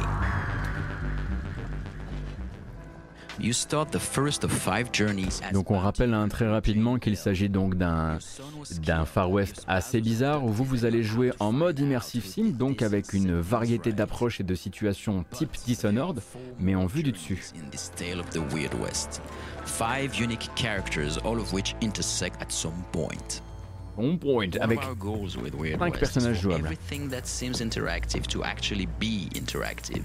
So let's have a look around and interact with the world. We can move things, search anything, take items from inventories, or place items from your inventory into the world, carry bodies, bury bodies, kick things, set things on fire, and more. Pensez moins commando et pensez un peu plus aussi Deus Ex euh, ou assimilé en tout cas les enfants du, de l'immersive sim puisque et peut-être un petit peu aussi Divinity Original Sin, dans la mesure où ce sont les systèmes qui vont piloter ce que vous pouvez faire, avec beaucoup d'émergence. Bah forcément l'émergence a toujours été au cœur de la création de Col Antonio, donc personne n'est vraiment surpris, mais voilà. Players will make their way through frontier towns, mining outposts, hidden oases, and more. The West holds an abundance of quests to tackle, locations to explore, characters to talk to. There's so many ways for the game to respond to your actions. Donc je vous laisse regarder la bande-annonce dans son intégralité hein, parce qu'il en restait encore un petit peu. Alors en quoi ça se rapproche d'un RPG Bah en fait ce sont des RPG les Immersive Sims, sauf que ce sont des RPG qui vont aussi essayer de soigner toutes les différentes, les différentes manières d'approche de la même manière. Euh, ce sont des RPG très très tournés système. Euh, le, plus, le RPG le plus tourné à Immersive Sim que je connais, c'est probablement effectivement Divinity Original Sin. Bon voilà, avec les choses qui s'enflamment, avec ce que vous allez mettre dans tel, dans tel euh, tonneau, cacher, un, cacher tel objet, ça va changer la, changer la donne, etc. Le but c'est vraiment de, voilà, de fournir un maximum, de, de, laisser la créativité des joueurs s'exprimer, ce qu'il y avait aussi dans Dishonored à sa manière, même s'il avait plus un, il avait un contrôle direct du personnage et, et finalement quelque chose d'assez, euh, d'assez action aussi à proposer, ou en tout cas de dynamique. Euh, mais ça, voilà, on revient un petit peu dans ces logiques-là. Je n'essaierai pas de vous définir l'immersive sim aujourd'hui parce que je vais encore faire n'importe quoi. Euh, mais il y avait un super, euh, en l'occurrence, un rétro dash hein, sur l'immersive sim sur Gamecult que je vous recommande. ça vous permettra de, voilà, de baliser un petit peu toutes les choses que peuvent être un immersive sim.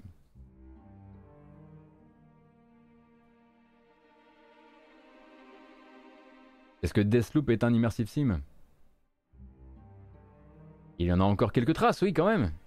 Mais me lancez pas là-dessus parce que sinon je vais. On, y a, non, non, parce que là il y a bientôt, euh, y a bientôt Oscar on n'a pas, le temps. On n'a pas le temps. Euh, en 2022, vous aurez rendez-vous avec Lara Croft. Mais pas pour du nouveau nouveau. En gros, faut juste euh, s'imaginer que bah, c'est les 25 ans de Tomb Raider en ce moment. Et euh, passe pas grand chose quoi. C'est-à-dire que c'est vrai que Square Enix n'en fait pas voilà, une dinguerie. Euh, cependant, ils ont quand même confirmé euh, que euh, les Lara Croft, donc Lara Croft and the Guardian of Light et Lara Croft et le Temple d'Osiris, qui sont donc deux jeux en vue du dessus, coop avec des puzzles et de l'action. Enfin, je pense que vous avez connu ces jeux-là qui étaient de l'époque autour de 2014-2015, un truc comme ça, eh bien sortiront sur Switch l'an prochain. Voilà. Pour l'instant, il n'y a pas encore de bande-annonce pour ça. Euh, mais moi, c'était des jeux que j'avais bien aimé, notamment, je crois que c'est moi qui avais fait le test de The Guardian of Light ou de The Temple of Osiris sur GK. Il y en a un, je pense que le test doit être, euh, doit être de moi. Et du coup, bah, j'avoue que. Euh, alors, c'est pas la Hitman Go, justement, parce que sinon, ça, c'est, ça, c'est effectivement Lara Croft Go. non, non, Mr. Black Baba, ça c'est vraiment c'est des jeux coop vus du dessus qui présentent une, qui se contrôlent un peu à la, à la Helldivers. Euh, si tu veux, et où tu peux faire venir voilà, plusieurs, plusieurs joueurs, et il faut collaborer dans les puzzles.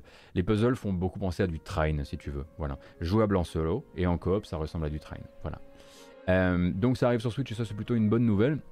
Et puis à côté de ça, on a Microids qui, conscient du fait qu'on se posait quand même beaucoup de questions à propos de ces nombreuses signatures de très très très nombreux projets. Vous savez que Microids voilà, va travailler, travaille toujours avec la BD franco-belge autant que possible. À côté de ça, a signé avec Taito pour deux adaptations de licences de chez Taito. A également signé sur Goldorak. Et eh bien justement, ils ont sorti 39 secondes de teasing de Goldorak, garantie sans gameplay. Du coup, juste de quoi se hyper, en tout cas de hyper la génération Club Dorothée. Et puis ensuite, on attendra patiemment que les développeurs aient avancé là-dessus. Alors il y a ça, plus deux screenshots que je voulais chercher. Vous les avez notamment sur la news de Gamecult. Euh, mais voilà.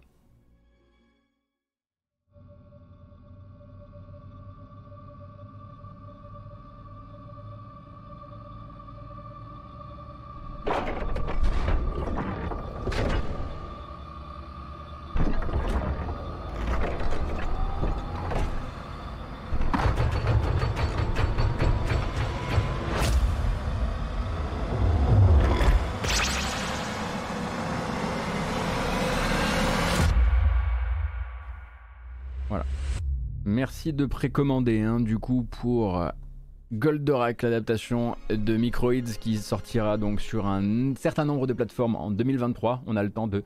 Donc, oui, effectivement, j'ai dit Génération Club d'eau pour faire un petit peu global, mais on, voilà, Récréa 2, je suis désolé d'avoir.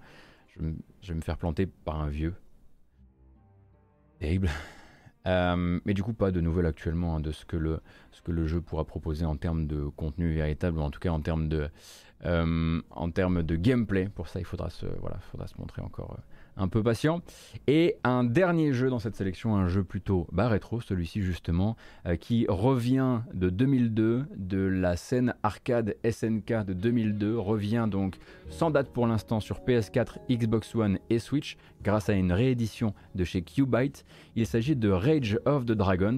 Rage of the Dragons est son histoire très particulière dont on va reparler juste après, mais avant ça donc la petite bande-annonce qui va bien.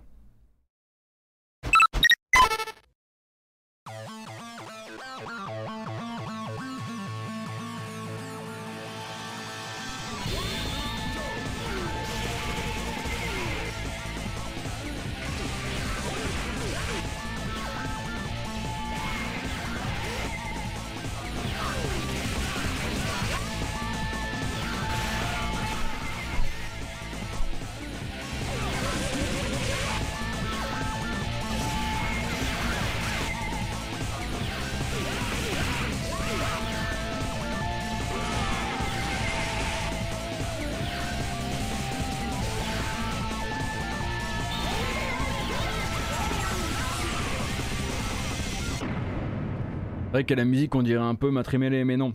Rage of the Dragons, du coup, arrivera sur toutes les consoles un de ces jours grâce à l'édition de Qbyte. Et donc, pour replacer un peu le jeu dans son contexte, en 2002, quand le, genre, euh, sur, quand le jeu sort, pardon, je vais y arriver sur arcade en 2002, c'est une adaptation non officielle spin-off non officiel de Double Dragon, hein, en fait, dans la mesure euh, voilà, où le jeu est déjà à l'époque en grand écart d'un point de vue des licences, puisqu'il va utiliser les personnages de Billy et de Jimmy, mais également Abobo, le boss, qui va être l'un des membres, euh, l'un des personnages du roster. Sauf qu'à l'époque, personne n'a donné son aval, euh, ni les créateurs de Double Dragon, ni les ayants droit de Double Dragon. Euh, et en l'occurrence, ce qui va se passer, c'est que ben, la personne qui possède les droits en 2002 n'a pas son mot à dire parce qu'elle n'a pas du tout l'argent pour aller au tribunal. Euh, et donc à l'époque, le jeu sort, ressort comme, un spin-off non officiel, euh, parce que ben, la personne qui aurait pu attaquer n'a pas attaqué parce qu'elle est en pleine banqueroute. donc la question maintenant, c'est de savoir si Qbyte est allé poser la question aux gens à qui on n'a pas posé la question à l'époque, ou si c'est plus de leur ressort ou pas. Peut-être qu'un jour on aura l'occasion euh, d'en savoir plus. Euh, mais c'est pour ça que voilà, si vous cherchez, vous pouvez trouver des petits ponts avec des personnages issus de Double Dragon.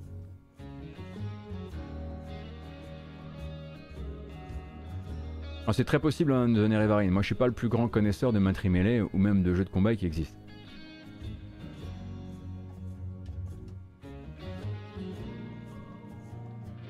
Et j'ai l'impression. Bah, maintenant, il faudrait, j'imagine, savoir où les droits de Double Dragon ont été euh, cédés récemment. Après, c'est voilà, effectivement, on le rappelle. Voilà, bon exemple que le copyright et le brevet, c'est pas automatique, effectivement. Hein, voilà, votre, votre, si vous déposez quelque chose, euh, c'est la possibilité de vous défendre si vous le désirez et si vous en avez les moyens aussi. Hein, d'aller devant un tribunal, de financer tout ça, etc. Alors que pendant ce temps-là, nous voyons donc une information qui tombe à l'instant de chez Engadget, pardon, et qui, en l'occurrence, euh, voilà, euh, ah bah tiens, Yves Guillemot s'est exprimé, mais c'est absolument pas à propos des affaires. C'est pour nous dire en gros que le projet Assassin's Creed Infinity, Assassin's Creed Infinity, on va vous rappeler un petit peu ce que c'est, c'est donc l'idée qu'un jour il y aura un Assassin's Creed qui continuera dans le temps et dans lequel Ubisoft viendra brancher au fur et à mesure des nouvelles campagnes, donc le passage au, le vrai passage au jeu service de Assassin's Creed Infinity, eh bien ce que nous dit à ce moment-là Yves Guillemot, c'est que pour l'instant, dans la création de ce nouveau méta-projet qui est en travail chez Ubisoft Montréal, il n'y aurait pas de plan de faire de la plateforme Assassin's Creed Infinity un free-to-play. En tout cas, j'imagine que du coup, il n'y aura pas de launcher avec du contenu free-to-play. Je pense que c'est plus une manière de dire on rentre dans Assassin's Creed Infinity en achetant un premier jeu et ensuite on reste dans la, dans la boucle. Voilà. Donc euh, pour les gens qui se posaient la question de savoir s'il allait avoir un contenu, euh, voilà, une partie gratuite de la chose, euh, un métavers de plus si vous en manquiez. Je suis sûr que ça vous manquait. Alors, je vous propose tranquillement de se lancer dans une petite bamboche. Mais laquelle? Il faut le bon morceau. Ah, voilà, cette circonstance en ce moment, je sais que vous êtes retombé dans vos vieux travers. Let's go. On est 1357, ce qui est vraiment recordissime pour du vendredi, pour de la grasse mat. Alors j'observe euh, votre présence en nombre. C'est parce que j'ai mis GTA dans le titre du stream. Il n'y a pas de secret, hein. Voilà, merci beaucoup d'être là en tout cas. Et c'est parti.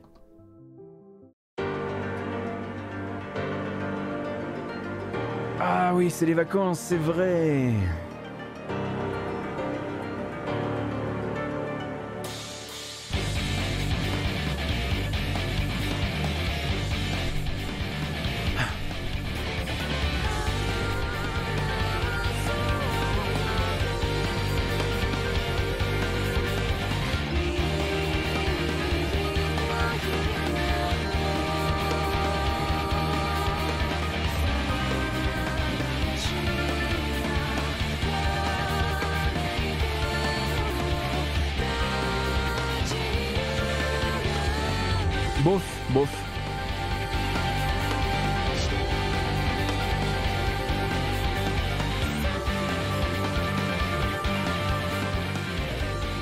Pas gagné à tous les coups. Hein.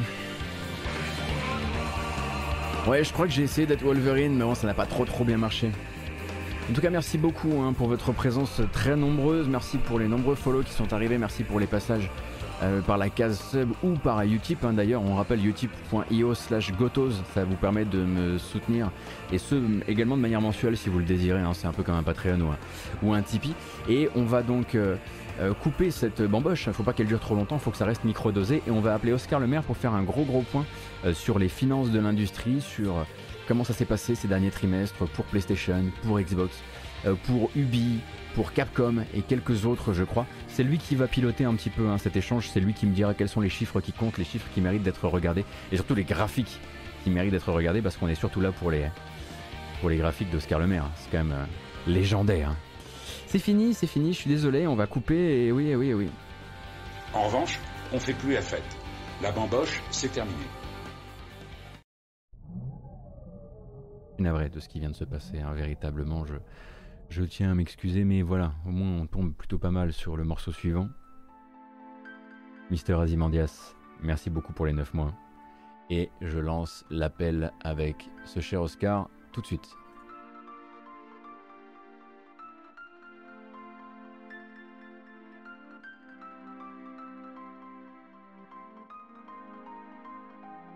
Allô, allô Messire, je ne vous entends pas. Mais ce n'est qu'une question de seconde avant que je vous entende, j'en suis sûr.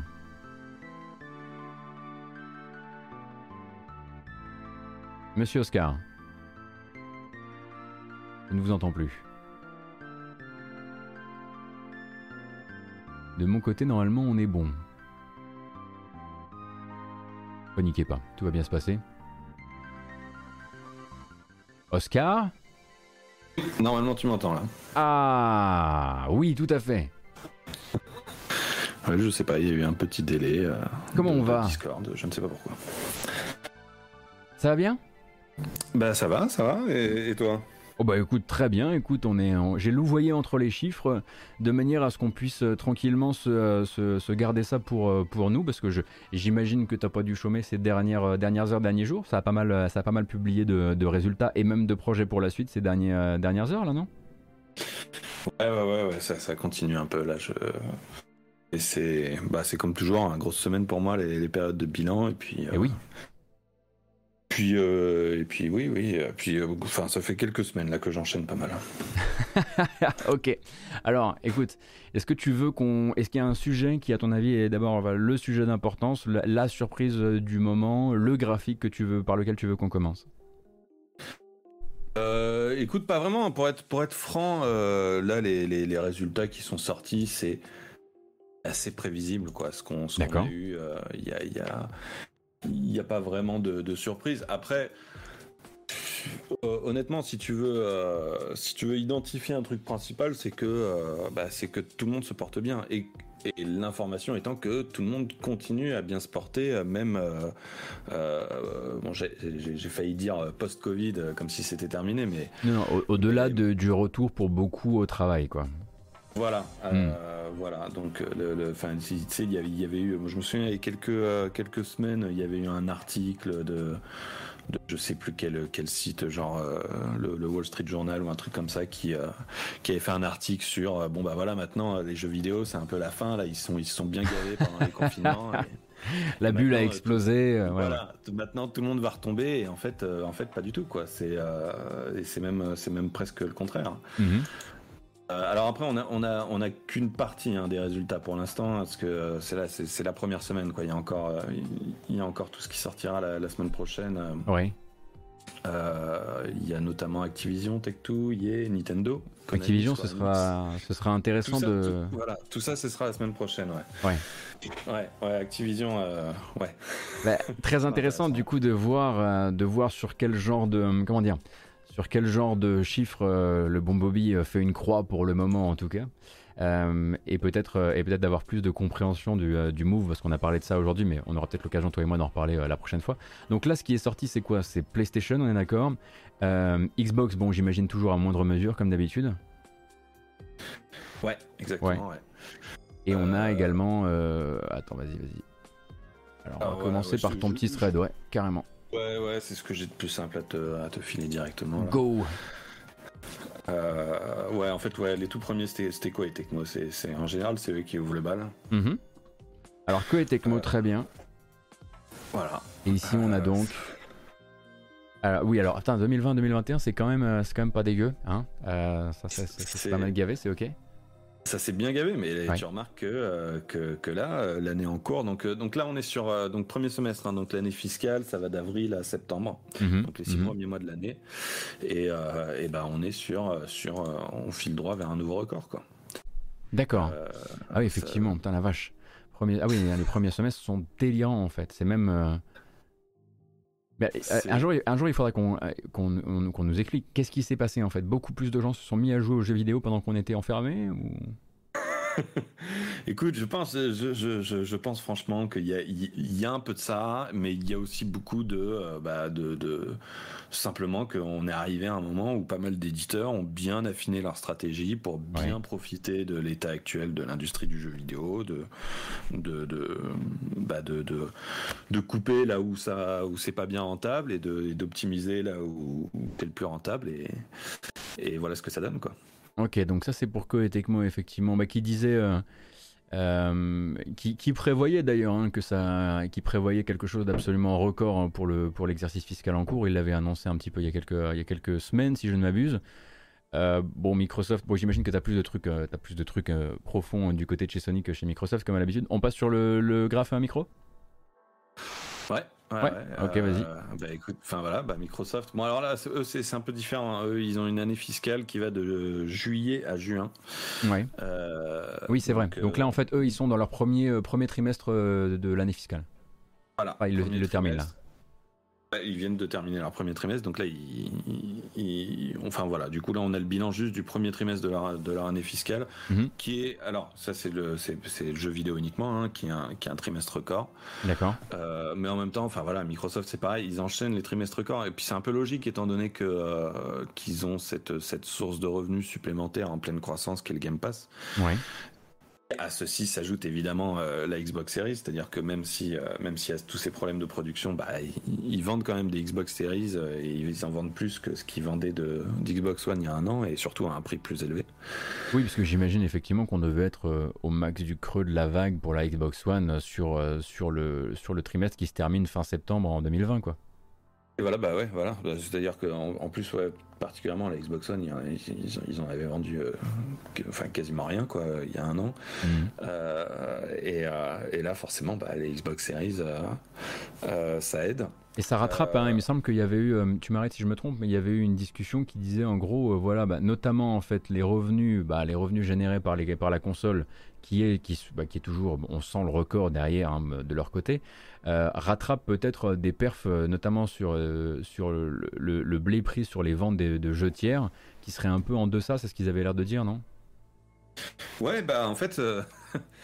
Euh, c'est alors c'est ouais c'est toujours frustrant Microsoft hein, sur sur leur manque de transparence en termes de chiffres mais euh, mais c'est à dire que là on est vraiment dans une ambiance euh, euh, enfin en termes de vente de jeux, euh, la, la, Xbox euh, c'est dérisoire. Enfin, on a les chiffres par exemple au Royaume-Uni. Alors c'est du physique uniquement. Ouais, ouais, ouais, ça, voilà, ça, ça, ça, représente pas l'entièreté du marché, mais en, en, termes de vente physique, le Royaume-Uni, qui est un des, un des pays où la, où la marque Xbox est la plus forte, bah les, les, les, les, jeux se, se, vendent plus du, enfin les versions Xbox, ça, ça devient dérisoire quoi. La, la part dans les, dans les ventes de jeux. Euh, donc, euh, donc l'objectif de la boîte à Game Pass, c'est en train vraiment de, on sent le, on sent le shift dans les, dans les ventes, dans les ventes physiques. Euh. Bon, bon, après il y a le, oui, le Royaume-Uni, on peut quand même faire confiance aux chiffres, quoi. Oui, bah après encore une fois, c'est juste le physique quoi. Et, oui. et c'est vrai que Microsoft a aussi la réputation d'être d'être mieux placé que les autres sur le dématérialisé. Oui. Mais, euh, mais, ouais, je pense que je pense euh, y a un effet. Après, c'est forcément c'est dur à évaluer parce que bah, parce que Microsoft donne pas les chiffres et puis en même temps. Euh, ça, ils, ils, vont pas, ils vont éviter de, enfin, tu vois, l'idée que, que eux, ils, ils ont un, un, un narratif euh, euh, à l'opposé d'essayer de, d'expliquer que le Game Pass ça, ça, ça encourage les ventes plutôt que de bien sûr bien sûr. euh, plutôt que d'avoir un impact négatif dessus. Mm. mais euh, mais ouais bon c'est enfin c'est de toute façon c'est un pari hein, ce qu'ils font avec le Game Pass bien sûr. c'est pas, pas pour rien que Sony ne fait pas le même pari quoi et du coup, ben, justement, là, bon, ben, par, euh, par, des, euh, par notamment le, document de la SEC là, qui est sorti il y a quelques jours, euh, on, comprend que ce serait en dessous des projections pour le Game Pass. Et on a l'air aussi de comprendre que, que Microsoft va probablement communiquer officiellement sur le Game Pass, mais peut-être après le passage de Halo Infinite et de, et de Forza Horizon 5, quoi. Ouais, c'est ça. C'est-à-dire, moi, il y, a, une question que je me pose là sur cette histoire du fait qu'ils n'ont pas atteint leur, leur projection avec le Game Pass. C'est euh, euh, est-ce que ce sont des projections qui avaient été faites vraiment euh, il, y a, il y a plus d'un an? Ouais, ouais, ouais. En, gros, est-ce que les projections datent d'avant le report d'Halo Infinite ou pas, tu vois? Mais c'est ça en fait, parce que en fait toute la presse la semaine dernière avait justement, et nous, moi j'en avais parlé dans ces termes aussi, avait pris, était parti du principe que euh, via un petit lissage des familles, ils avaient réussi plus ou moins à capter, euh, à capter que c'était des prédictions qui avaient été réalisées avant euh, le report, et que du coup bah, c'est hyper normal, enfin c'est hyper normal, c'est normal qu'il y ait, euh, qu'il y ait du, manque à gagner. Alors je rappelle pour les gens qui n'étaient pas là la, dernière fois, mais ils avaient, prévu de faire quoi? Plus 46 ou plus 48% euh, d'une année sur l'autre sur le Game Pass et finalement ils ont fait plus, 30, plus 37, un truc comme ça? Ouais, c'est ça, ouais, c'est, je crois que c'est ça, ouais. Euh, ouais, effectivement, donc euh, euh, du coup, ouais, il y avait un côté décevant, mais en même temps, effectivement, euh, de toute façon, je pense que le, le, le Game Pass, hein, ce qui, et puis je pense que Microsoft en est parfaitement conscient, ce qui fait le plus progresser le, le, le marché euh, du Game Pass, c'est, ce sont les jeux first party, quoi. Ce sont les jeux qui arrivent day one dans l'offre. Ouais, bien sûr. Et, et, et c'est là que forcément, bah, oui, comme tu disais, là, la fin d'année avec Forza et, et Halo, ça devrait bien aider, quoi. Et pourtant, c'est quand même une année. Bon, là, encore une fois, on est en train de théoriser sur du vent, malheureusement, mais c'était quand même une année qui était très, très. comme j'utilise souvent ce terme-là, mais vraie vitalité pour le Game Pass. C'est-à-dire que euh, c'est devenu, euh, c'est devenu vraiment une, place to be cette année, en 2020-2021, pour beaucoup, beaucoup de gens, quoi.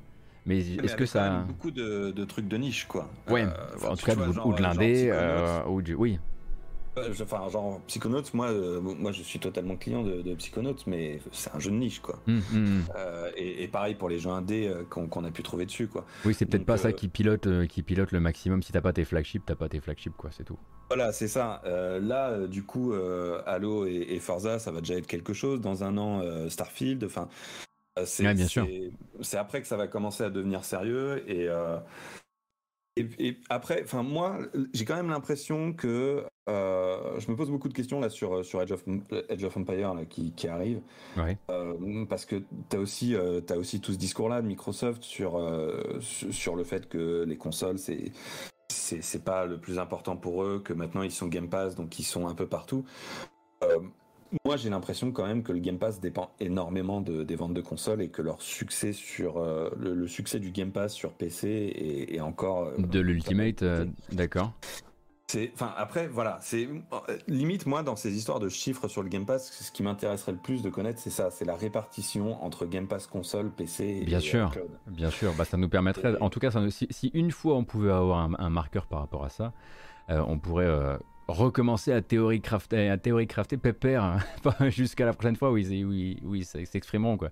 C'est ça le problème, c'est qu'on manque vraiment de, on manque vraiment de tout ça quoi. Euh, T'as plus de trucs euh, qui viennent de chez Sony, je crois.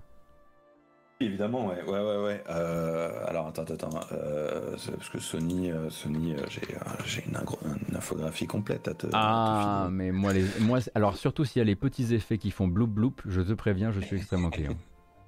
Bah quand même, j'allais pas te, j'allais pas me contenter juste des JPEG sur Twitter. Allez, let's go. Ah, alors, ah ouais, ça marchera beaucoup moins bien comme ça, hein, c'est sûr. Alors, on ne bouge pas. Voilà, très bien. Alors, bilan Sony Q2 2020-2021, très bien. Ah, ça y est, ça a fait blou blou. Je suis très heureux. Donc, histoire des dix bah, dernières années. ah oui Alors ça, c'est le groupe Sony. Hein. Ah, c'est le groupe Sony. D'accord. C'est l'intégral, ouais. Euh, mais donc oui, donc euh, le groupe Sony dans son ensemble se porte, euh, se porte très bien. Ils font des bénéfices partout. Enfin, c'est voilà quoi, Sony est en très bonne santé. Très bien. Euh, répartition des activités, ça va commencer à nous intéresser, j'imagine. Ça n'a pas trop bougé. Oui, c'est assez classique, c'est-à-dire toujours le jeu vidéo, euh, le, enfin assez classique depuis quelques années en tout cas. Euh, le jeu vidéo qui domine, qui est la, qui est l'activité la plus importante chez Sony, hein. mhm. aussi bien en termes de, de, de vente que de bénéfices. Et, euh, et puis après, bah, après tu arrives sur la section euh, spécifique jeux vidéo. Euh, Très bien, j'y suis. J'y suis, j'y suis. Effectivement, donc. alors attends, je rattrape un petit peu ça. Donc là, on est sur les premiers trimestres, on est d'accord hein, avec le voilà, premier, premier semestre, pardon, premier semestre. Ah oui, on est en fin de premier semestre là, du coup, pour Sony. Et effectivement, bah, c'est encore très très tout roule de, euh, de ce côté-là. Il y a pas, en fait, il n'y a pas de chiffres qui soient particulièrement surprenants, ne serait-ce après, euh, ne serait-ce que même en termes de vente de consoles, etc. Ils continuent à essayer de rattraper cette demande absolument délirante autour de la PS5, en gros. Ouais, c'est ça, ouais. Et euh, puis du coup, bah, euh, ouais, ils font, un, ils font un premier semestre record, mais alors comme Microsoft, c'est un peu logique parce que euh, bah, il y a la PS5 quoi, qui coûte cher. Ouais. donc, donc qui, qui, qui, qui, rapporte un meilleur chiffre d'affaires que, que, que, ce que rapportait la, la PS4 à l'époque. c'est alors attends, attends, donne-moi une petite seconde, je vais juste retrouver parce que. Vas-y, vas-y, vas-y, t'inquiète pas. Moi pendant ce temps-là, je me balade. Euh, oui, voilà. Donc euh, parce que alors ah. euh, dans le détail, dans le détail du des résultats donc de l'activité jeux vidéo de Sony, le chiffre d'affaires console, il est en hausse de 190%. Alors dans le détail, attends, là j'y reviens. Division jeux vidéo, le détail. Ouais, ça je, Ah d'accord, c'est des... c'est pas dans l'infographie ce que je suis en train de te dire. Ok, ok, ça marche. Euh, ouais, ouais, donc le, ouais, le chiffre d'affaires euh, il est 190% par rapport à l'année précédente, donc forcément la PS5 euh, explique cela. Bien sûr. Euh, par contre, le chiffre d'affaires software, il est en baisse de 10%. Ok. Euh, donc, euh, donc ça, ce qui, euh, bah, ce qui peut s'expliquer assez simplement parce que, oui. parce que bah, l'année dernière là, c'était, enfin, par l'effet Covid qui est pour le coup moins important, mais aussi parce que en termes de jeux first party Sony, bah, l'année dernière, il y avait The Last of Us et Ghost of Tsushima. Bah oui, bien sûr, sur le deuxième semestre, alors que là. Voilà, et que là, que là, bah, il y a eu, il y a eu quelques gros jeux, mais pas des jeux de cette ampleur là, quoi. Ouais, bien sûr. Et, et que là, ça arrivera plutôt à la fin de l'année avec Horizon et Gran Turismo 7, euh, ce qui devrait rattraper le coup. Alors attention, euh, c'est pas la fin de l'année là pour le coup. Ah là oui, la fin de l'année fiscale, pardon. pardon. Je suis, euh, pardon, je suis encore, je suis encore calé sur les, années civiles. Je suis, je, suis, désolé, je suis désolé. pas grave. Et du coup, et du coup, effectivement, alors attends, on était juste avant sur les ventes de produits PlayStation justement. Euh, jeux PS4, PS5, oui, bah, effectivement, hein, il y a moins de jeux donc il y a moins de ventes. Là-dessus, il n'y a, pas de, voilà, a pas de secret. Voilà. Enfin, j'imagine que euh, voilà, comme tu disais, ça crée le delta. D'un côté, il y a moins de jeux, mais aussi euh, l'année dernière, il y avait beaucoup plus d'acheteurs, en tout cas beaucoup plus de joueurs euh, très, très disponibles. Voilà, et puis, et puis en, l'état, bon, les, ventes de jeux en baisse, c'est pas une baisse catastrophique non plus, et ça reste à un meilleur niveau que sur l'année pré-Covid, quoi.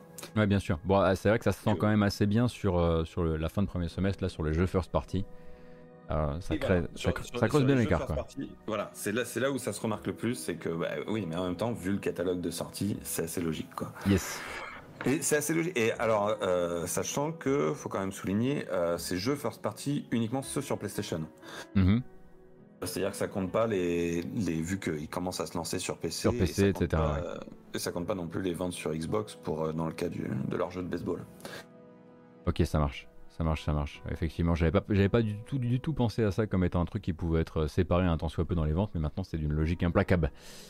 En fait, il, euh, alors dans le chiffre d'affaires, pour l'anecdote, ils le mettent, euh, ils le, les, les, ventes de jeux PC, Xbox, ils mettent ça euh, dans musique, non Avec accessoires Les ventes, alors d'accord. Les accessoires de, de, la division jeux vidéo. D'accord. Alors attends, si on revient par ici, donc. Ah oui, non, attends, là, bah, c'est quand même dans la division jeux vidéo. Ok, ça marche. Et ils mettent ça donc dans la vente d'accessoires. Étonnant. Ah. Ouais, bah c'est. Euh, et tu penses qu'à terme, euh, tu penses qu'à terme, euh, vu que là ils ont annoncé, enfin ils ont annoncé, on a compris qu'ils avaient maintenant ce label PlayStation PC pour toutes les éditions, les futures éditions PC, etc. Tu penses que toi ça pourrait venir te faciliter un peu le travail et écrire un item à part ou c'est c'est un trop petit marché et ils auraient trop honte de le montrer seul ah non, bah, peut-être que si ça prend de l'importance, ils, le, ils, le, mettront au bout d'un moment, sachant que euh, sachant que Sony, euh, c'est, en termes de transparence, c'est une boîte qui va plutôt dans le bon sens. Euh, c'est-à-dire typiquement pour le software, avant, il, il, juste, juste le physique et le dématérialisé. Puis au bout d'un moment, ils ont commencé à, donner les ventes de jeux dématérialisés et séparer les ventes de DLC et microtransactions. Ouais, ouais, ok. Euh, donc, euh, donc voilà, peut-être on peut, on peut espérer qu'un jour, ouais, on ait, euh, on ait une séparation, enfin, on ait plus de détails en tout cas sur sur leur activité PC. Hum, Après. Hum, hum. Peut-être qu'ils n'ont pas trop envie de le mettre en valeur non plus, je sais pas, tu vois. Oui, bien sûr, oui, bien sûr. Bah, faut voir un petit peu comment ça va, comment ça va croître, mais effectivement, c'est comme tu disais, ils ont cette transparence-là qui doit bien te servir dans le travail quand même. Qu'est-ce qu'on a d'autre de, de, notable et d'intéressant sur, le, sur les, les, les infographies Sony, dis-moi? Bah, écoute, t'as le PS Plus. Euh, ah, le PS Plus juste là, nombre d'abonnés au PS Plus, ouais, effectivement. Donc euh, là. Voilà, on est à 47 millions, quoi. 47,2 millions pour être précis. 47 millions pour le PS Plus, qui du coup, ouais, enfin, refait un petit rebond par rapport à juin 2021. Mais qu'est-ce qui, mais qu'est-ce qui faisait, qu'est-ce qui faisait? Ah oui, non, mais là, on est au mois, je suis con. Euh... Oui, alors, on est au mois, on est, euh, on est par trimestre, en fait. Enfin. Ouais, ouais, ouais, ouais d'accord. Euh, je sais plus exactement comment. Je sais plus si c'est la moyenne du trimestre ou si c'est le chiffre au dernier mois. ah non, il me semble que c'est. Il, me semble que c'était une, affaire de, moyenne du trimestre ou un truc comme ça. Euh, enfin, bref, du coup, juin 2020, ok, on termine. Euh, termine à 45 000. Bon, il est en, il est en croissance tranquillou. Étonnant d'ailleurs, hein, parce que plus ça va et plus c'est quand même compliqué, même de, même de, comment dire, de montrer son, euh, de montrer sa santé. Beaucoup de, beaucoup de jeux qui euh, soit reviennent, soit sont des versions PS5 de jeux PS4 qui étaient, qui étaient déjà passés dans le PS Plus. Enfin, ces derniers temps, c'est, il y a quelques, ça fait quelques mois là où les, les beaux cadeaux euh, tombent plus trop quoi. Le dernier beau cadeau, ça, devait, ça devait être cette remake quoi. mais n'oublie pas que le, le, ouais. L'intérêt numéro un du PS Plus, c'est de pouvoir jouer en ligne, quoi. Bien sûr. Euh, c'est, je pense que c'est avant tout pour ça que les gens, euh, que les gens achètent, quoi. Enfin, que les gens s'abonnent. Mm. Euh, donc bon.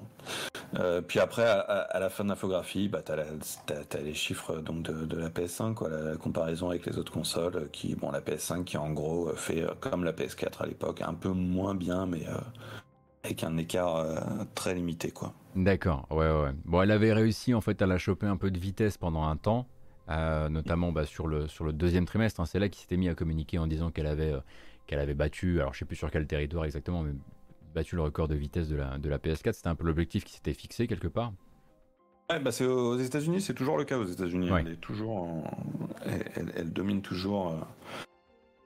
Euh, enfin, c'est toujours un record de vente depuis sa sortie sur, sur, sur la durée. Hmm. Maintenant, ça fait un an, quoi. Mais, euh, mais oui, au niveau mondial, bah, on est un peu derrière, mais, euh, enfin, de toute façon, on, sait bien, hein, le, ce qui fait la différence, c'est juste. Euh, enfin, elle se vendrait mieux s'il y avait plus de stock, quoi. Et toujours, toujours cette situation de pénurie constante, quoi. Ah, mais tu, sais ce qu'on dit ici, elle n'est pas sortie. C'est ce que disent les gens ici. Ils me croient pas quand je leur parle des, quand je leur parle des records de vente. Pour eux, c'est de la, pour eux, c'est de la propagande. Elle n'est pas sortie. Alors, vendre des consoles Sony après le lancement de leur remplaçante. Ah, c'est intéressant ça comme. Euh, comme euh, Oui, alors ah, ça c'est très intéressant. Euh, la PS4, donc PS4 qui se vend plus du tout, c'est, c'est, enfin qui se vend plus ah du ouais. tout.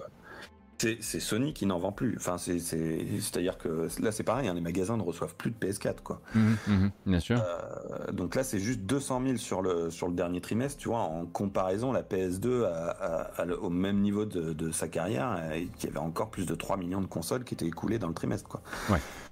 Euh, donc, donc ouais, là vraiment, il y a PS4, c'est direct quoi. Depuis depuis la sortie de la PS5, la, la PS4 est envoyée est, envoyé au cimetière euh, immédiatement, c'est. Euh, bah, après, euh, j'ai du jamais vu quoi.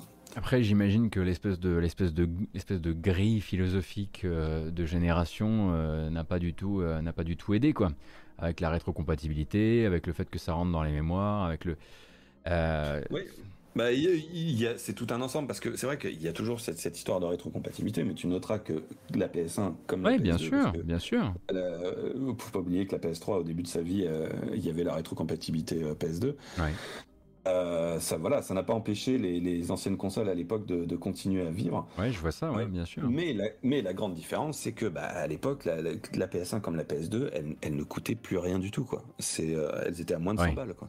Ouais, ouais, donc en fait, euh, eux n'ont pas, eux non seulement n'approvisionnent plus, mais ne massacrent pas les prix. peut-être, peut-être dans le... après je sais pas qu'est-ce qu'ils veulent faire passer en premier, mais j'imagine qu'ils ont, ils ont aucun intérêt à ce que la PS4 garde, garde trop de, trop de vitalité quoi. Ouais, bah ouais, ouais, je pense qu'ils ont, bah, de toute façon, oui, ils ont, ils ont tout intérêt à, vendre un maximum de PS5 le plus vite possible.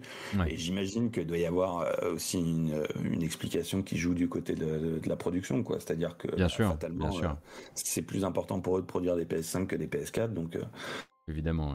donc voilà, quoi. Ah oui, ça c'était hyper, si tu vois, c'est voilà bien une question que je m'étais jamais posée, tiens. Euh, et qui est assez significatif pour le coup. oui, ce qui fait. Alors moi, ça m'intéresse, ça, m'intéresse. Ah oui, j'imagine. Parce que pour, pour les questions de, de record surtout, parce c'est-à-dire que là, euh, la, PS4, euh, enfin, il y a, y, a une, y a une confrontation importante avec avec la Game Boy. sur, sur le, en termes de, de, classement dans les, dans les consoles les plus vendues de l'histoire. Quoi. Ouais. Euh, c'est-à-dire que là, du coup, la PS4, euh, je sais pas si j'ai mis le, le, chiffre, je crois qu'elle est, elle est à 116. Euh, attends, j'essaie de je pense pas que, ouais, je les ai pas en tout cas. Vente trimestrielle. 116,6 millions, voilà. Elle en est à 116,6 millions à fin septembre. Ouais. sachant que la Game Boy en est à, enfin la Game Boy en est, la Game Boy elle a fait 118,7 millions de ventes. Donc euh, mine de rien, euh, tu vois, il y a, y a, un an, on pouvait se dire euh, la PS4, elle dépassera la, la Game Boy, et puis bah, finalement, non, ça risque d'être, ça risque de pas se faire, quoi. Ça, ça, enfin, parti comme c'est, avec là un dernier trimestre à seulement 200 000 ventes, je pense que la, la, la PS4 n'atteindra jamais le niveau de la Game Boy, quoi. Et après, ça, c'est du détail. Hein, c'est oui, bien sûr. chose d'important. c'est le, c'est, le genre de truc qui, euh, qui, qui, bah, qui m'intéresse parce que je suis un peu bizarre. Quoi. Euh, est-il cohérent de comparer une portable On me pose la question sur le chat. Est-il cohérent de comparer une portable qui était vendue 690 francs Ce n'est pas cohérent. C'est pas cohérent. Il voulait juste faire son petit. Il voulait faire son petit versus de son côté. Il avait envie d'avoir. Oui, oui, bien sûr. T'avais envie de l'accrocher au mur comme ça et dire ouais, voilà, elle a gagné compréhensible. C'est une, histoire de classement, c'est une histoire de de, de, de, console qui bat un vieux record. Enfin, un record, c'est pas un record, mais euh, ça a été un record, fut un temps. Voilà, quoi, c'est euh, des, petits détails. Ça marche. Euh, vers où on se dirige ensuite, mon cher ami? Alors là, on a terminé pour, pour Sony. Eh ben, écoute, tu peux reprendre, tu peux reprendre les, les, graphiques euh, en, on peut, On peut revenir vers les graphiques de juste avant. Excuse-moi, hein, j'étais, j'étais entre, entre trois sujets. Capcom, Capcom, tout à fait, Capcom. Alors Capcom, comment ça va?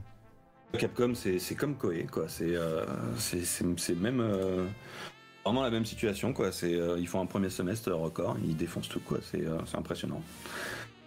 Euh, je sais pas quoi dire d'autre, quoi. Capcom va très bien, ne vous inquiétez pas pour eux, euh, ils sont en pleine forme vraiment, quoi.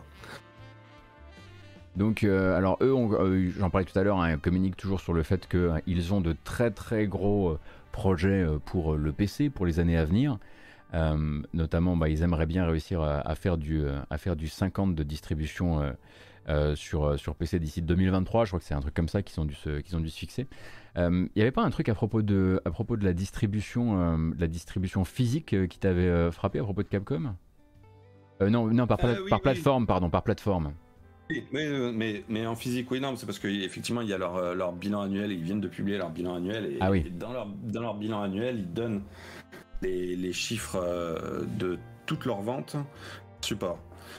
Euh, et, ce qui permet de savoir sur quel, sur quel support Capcom vend le mieux. Alors, ce qui permet de savoir entre guillemets, parce qu'en fait, euh, il n'y a que pour le physique qui donne ce détail-là.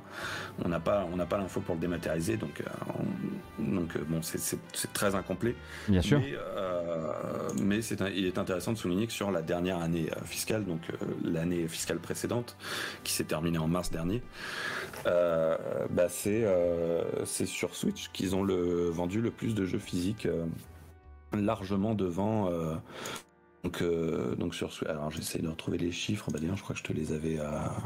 Il me semble que tu me les avais envoyés. Attends, je vais retrouver ça. Effectivement, pauvre, pauvre, pauvre. 3,65 millions pour, pour la Switch, hein, contre 2,75 millions sur PlayStation et seulement 400 000 sur Xbox. Tu vas en parler tout à l'heure de. Des, des, des, ventes très faibles sur Xbox, en tout cas en physique. Bah, un nouvel exemple, quoi. D'accord, d'accord, d'accord. Même si Capcom c'est très japonais, donc forcément c'est pas très euh, compatible Xbox quoi. Et, euh, et mais, mais c'est euh, c'est une c'est un nouveau pardon excuse-moi j'étais sur deux, trois sujets en même temps mais c'est un nouveau c'est nouveau dans l'histoire de Capcom de se de, se de, de, de, mettre son record sur Switch c'est ça?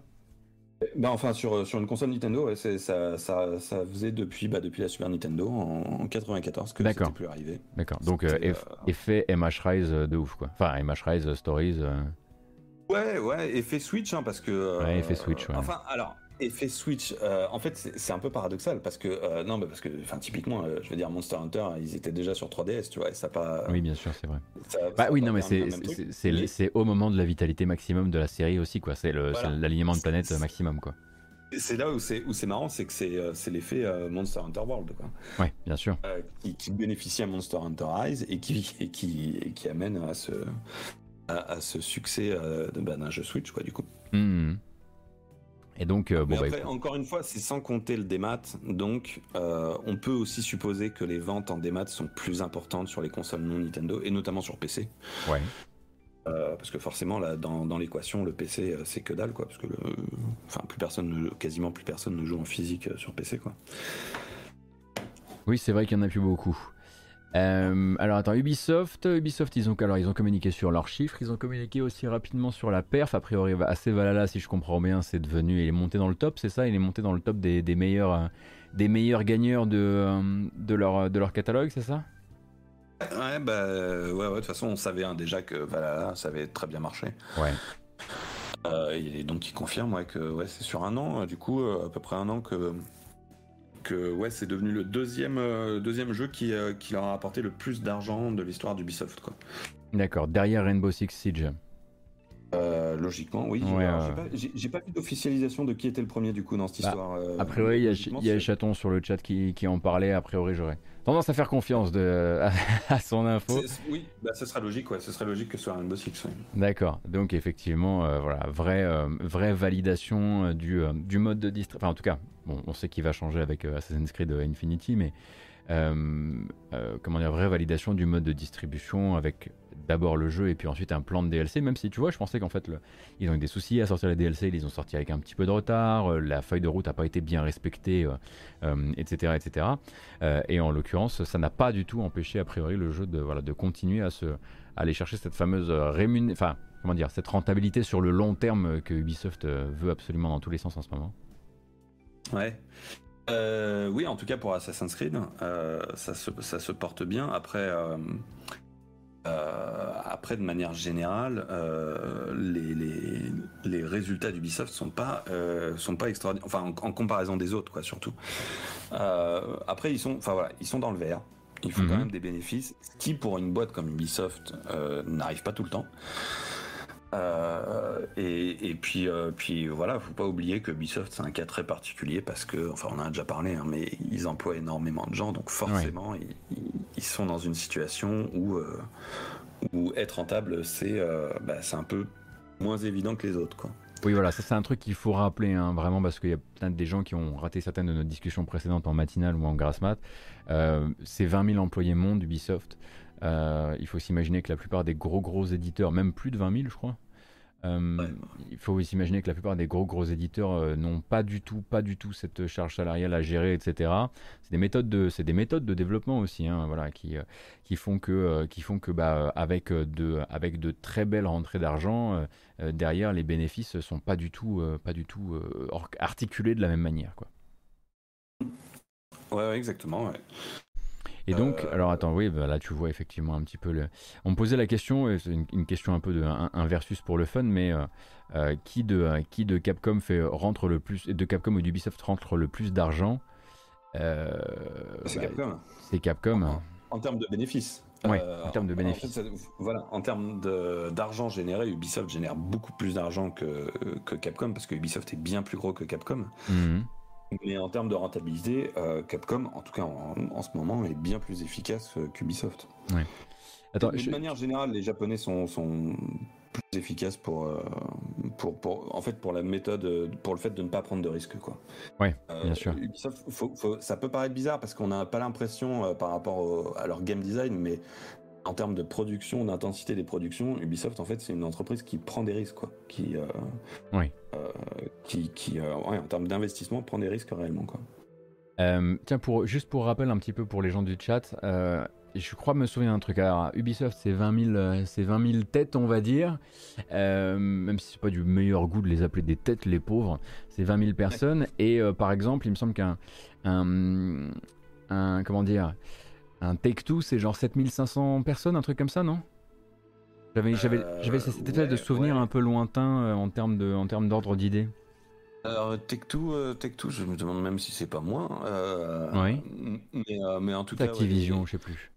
Alors Activision, c'est dans les 10 000. Activision, Electronic Arts, c'est dans les 10 000. Enfin, bon, Electronic Arts, je crois qu'ils grossissent un peu.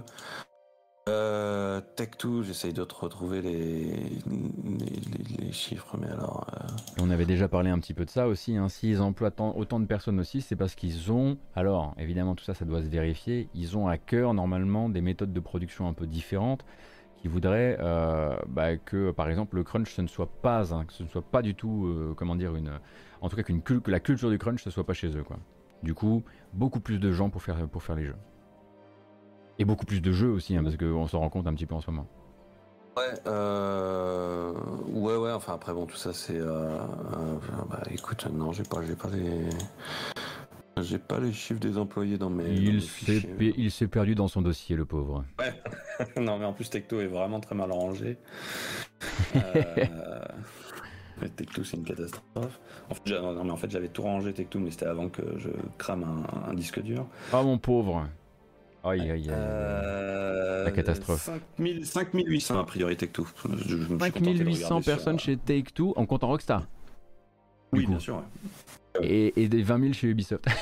ouais, j'avoue que ok, le chiffre permet vraiment de se placer par rapport à, à, beaucoup, beaucoup de, à beaucoup de choses. Mais après, Take-Two sort quand même nettement moins de jeux. Nettement, nettement moins de jeux, bah oui. Ça, quand on, est, quand on travaille dans la presse jeux vidéo, hein, on, les, on les aime bien hein, sur les salons. Ils sont pas là. Ils ont un jeu à montrer au mieux du mieux. Euh, et c'est un jeu de basket. Euh, bon, bah, ma foi, très bien pour. Euh, ça, c'est les, les, seuls résultats qu'on ait pour le moment, on est d'accord, hein, sur, sur cette, cette saison des trimestres et des semestres. Oui, oui, oui. oui. Enfin, dans, parmi les gros éditeurs du jeu vidéo. Oui, ça marche. Sans compter euh, toutes, les, toutes les entreprises spécialisées dans les jeux mobiles, les trucs comme ça. Euh, Bien sûr. Je passe pas tout en revue non plus. Quoi. Vous, voulez dire, vous voulez dire que vous n'allez pas nous faire un, un, un, segment intégral juste sur les revenus de King dans la galaxie Activision Blizzard King? Je ne comprends pas, Oscar. un peu d'implication dans le travail quand même. Code King, on pourra en reparler. Hein. Ah, et si tu veux, et si, si chaud c'est pas encore. C'était chaud pour que la semaine prochaine on se fasse un tour sur les finances d'Activision. Je, veux bien qu'on refasse un petit peu de, real talk. S'il y a des trucs intéressants à en sortir. On verra ça, on verra ça, ouais, mais euh, je t'avoue que j'ai une semaine prochaine assez chargée. Mais, bah, euh, écoute, puis c'est la semaine d'après, on attendra, on n'est pas aux pièces. on, verra ça. Voilà. Eh ben écoute, merci beaucoup d'avoir pris le temps et d'être venu un petit peu euh, nous voir pour, euh, le tour des, résultats, en espérant qu'un jour tu sois libéré euh, des chaînes que t'impose Microsoft et qu'on puisse enfin avoir la grande discussion sur le Game Pass qu'on rêve d'avoir évidemment, parce que pour l'instant c'est un peu léger malheureusement. Et je pense qu'à terme, ce sera aussi très intéressant, parce que c'était un débat qui était sur le chat pendant ces dernières minutes, ce sera aussi intéressant de se placer sur euh, l'intérêt ou non des développeurs d'être dans le Game Pass, est-ce qu'ils se font rançonner ou pas, pour ça il faudra attendre, pour ça il faudra qu'il y ait des témoignages, pour ça il faudra qu'il y ait des contrats qui aient expiré, bref, hein, ce sera le sujet, de, le sujet de, des discussions jeux vidéo plutôt du futur, malheureusement, pour l'instant c'est on navigue un, peu à vue quoi.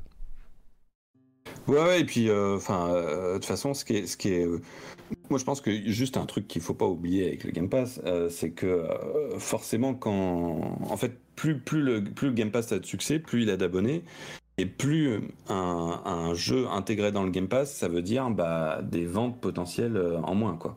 Ouais. donc c'est ce truc paradoxal, c'est que plus le Game Pass a, a de succès, plus ça ça, enfin pour les pour les développeurs, ça devient moins intéressant de le mettre dans le Game Pass. Ou alors il faut que à supposer que le deal paye plus cher. Voilà, à supposer que le deal effectivement euh, et que les deals, on l'espère, puissent un tout petit peu profiter, en tout cas être influencés par l'élasticité du nombre d'abonnés euh, sur la période.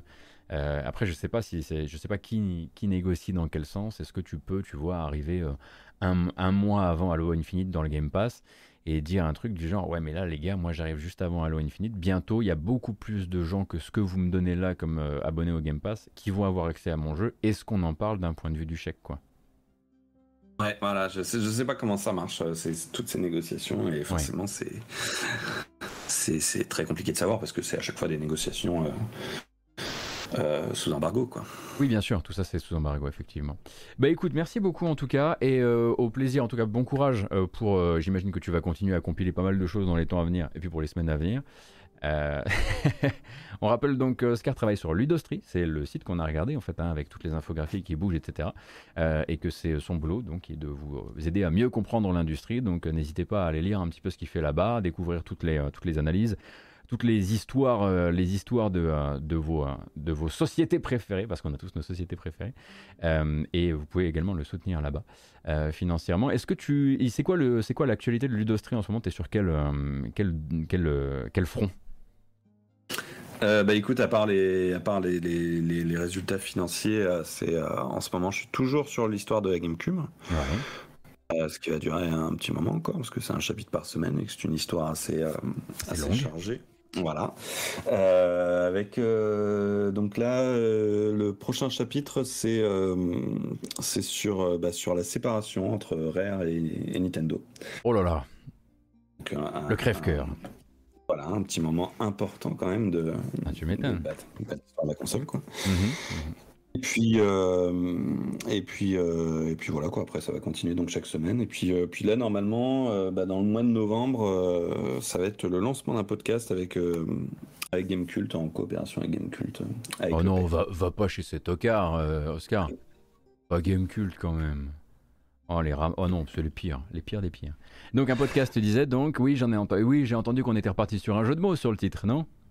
Ah, bah, tu connais, hein. enfin, tu, tu, tu, te doutes d'où ça vient. Ah, évidemment, évidemment.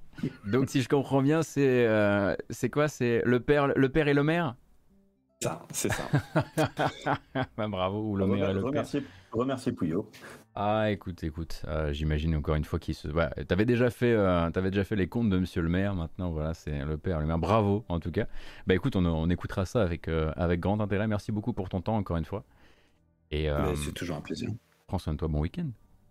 Et c'est d'ailleurs, euh, est-ce que, est que tu as remarqué quand même une amélioration de la qualité euh, Alors oui, alors non seulement, non seulement amélioration de la qualité du micro, c'est-à-dire qu'on ne t'entend plus respirer, mais enfin on t'entend plus respirer. Heureusement tu respires et c'est bien le principal.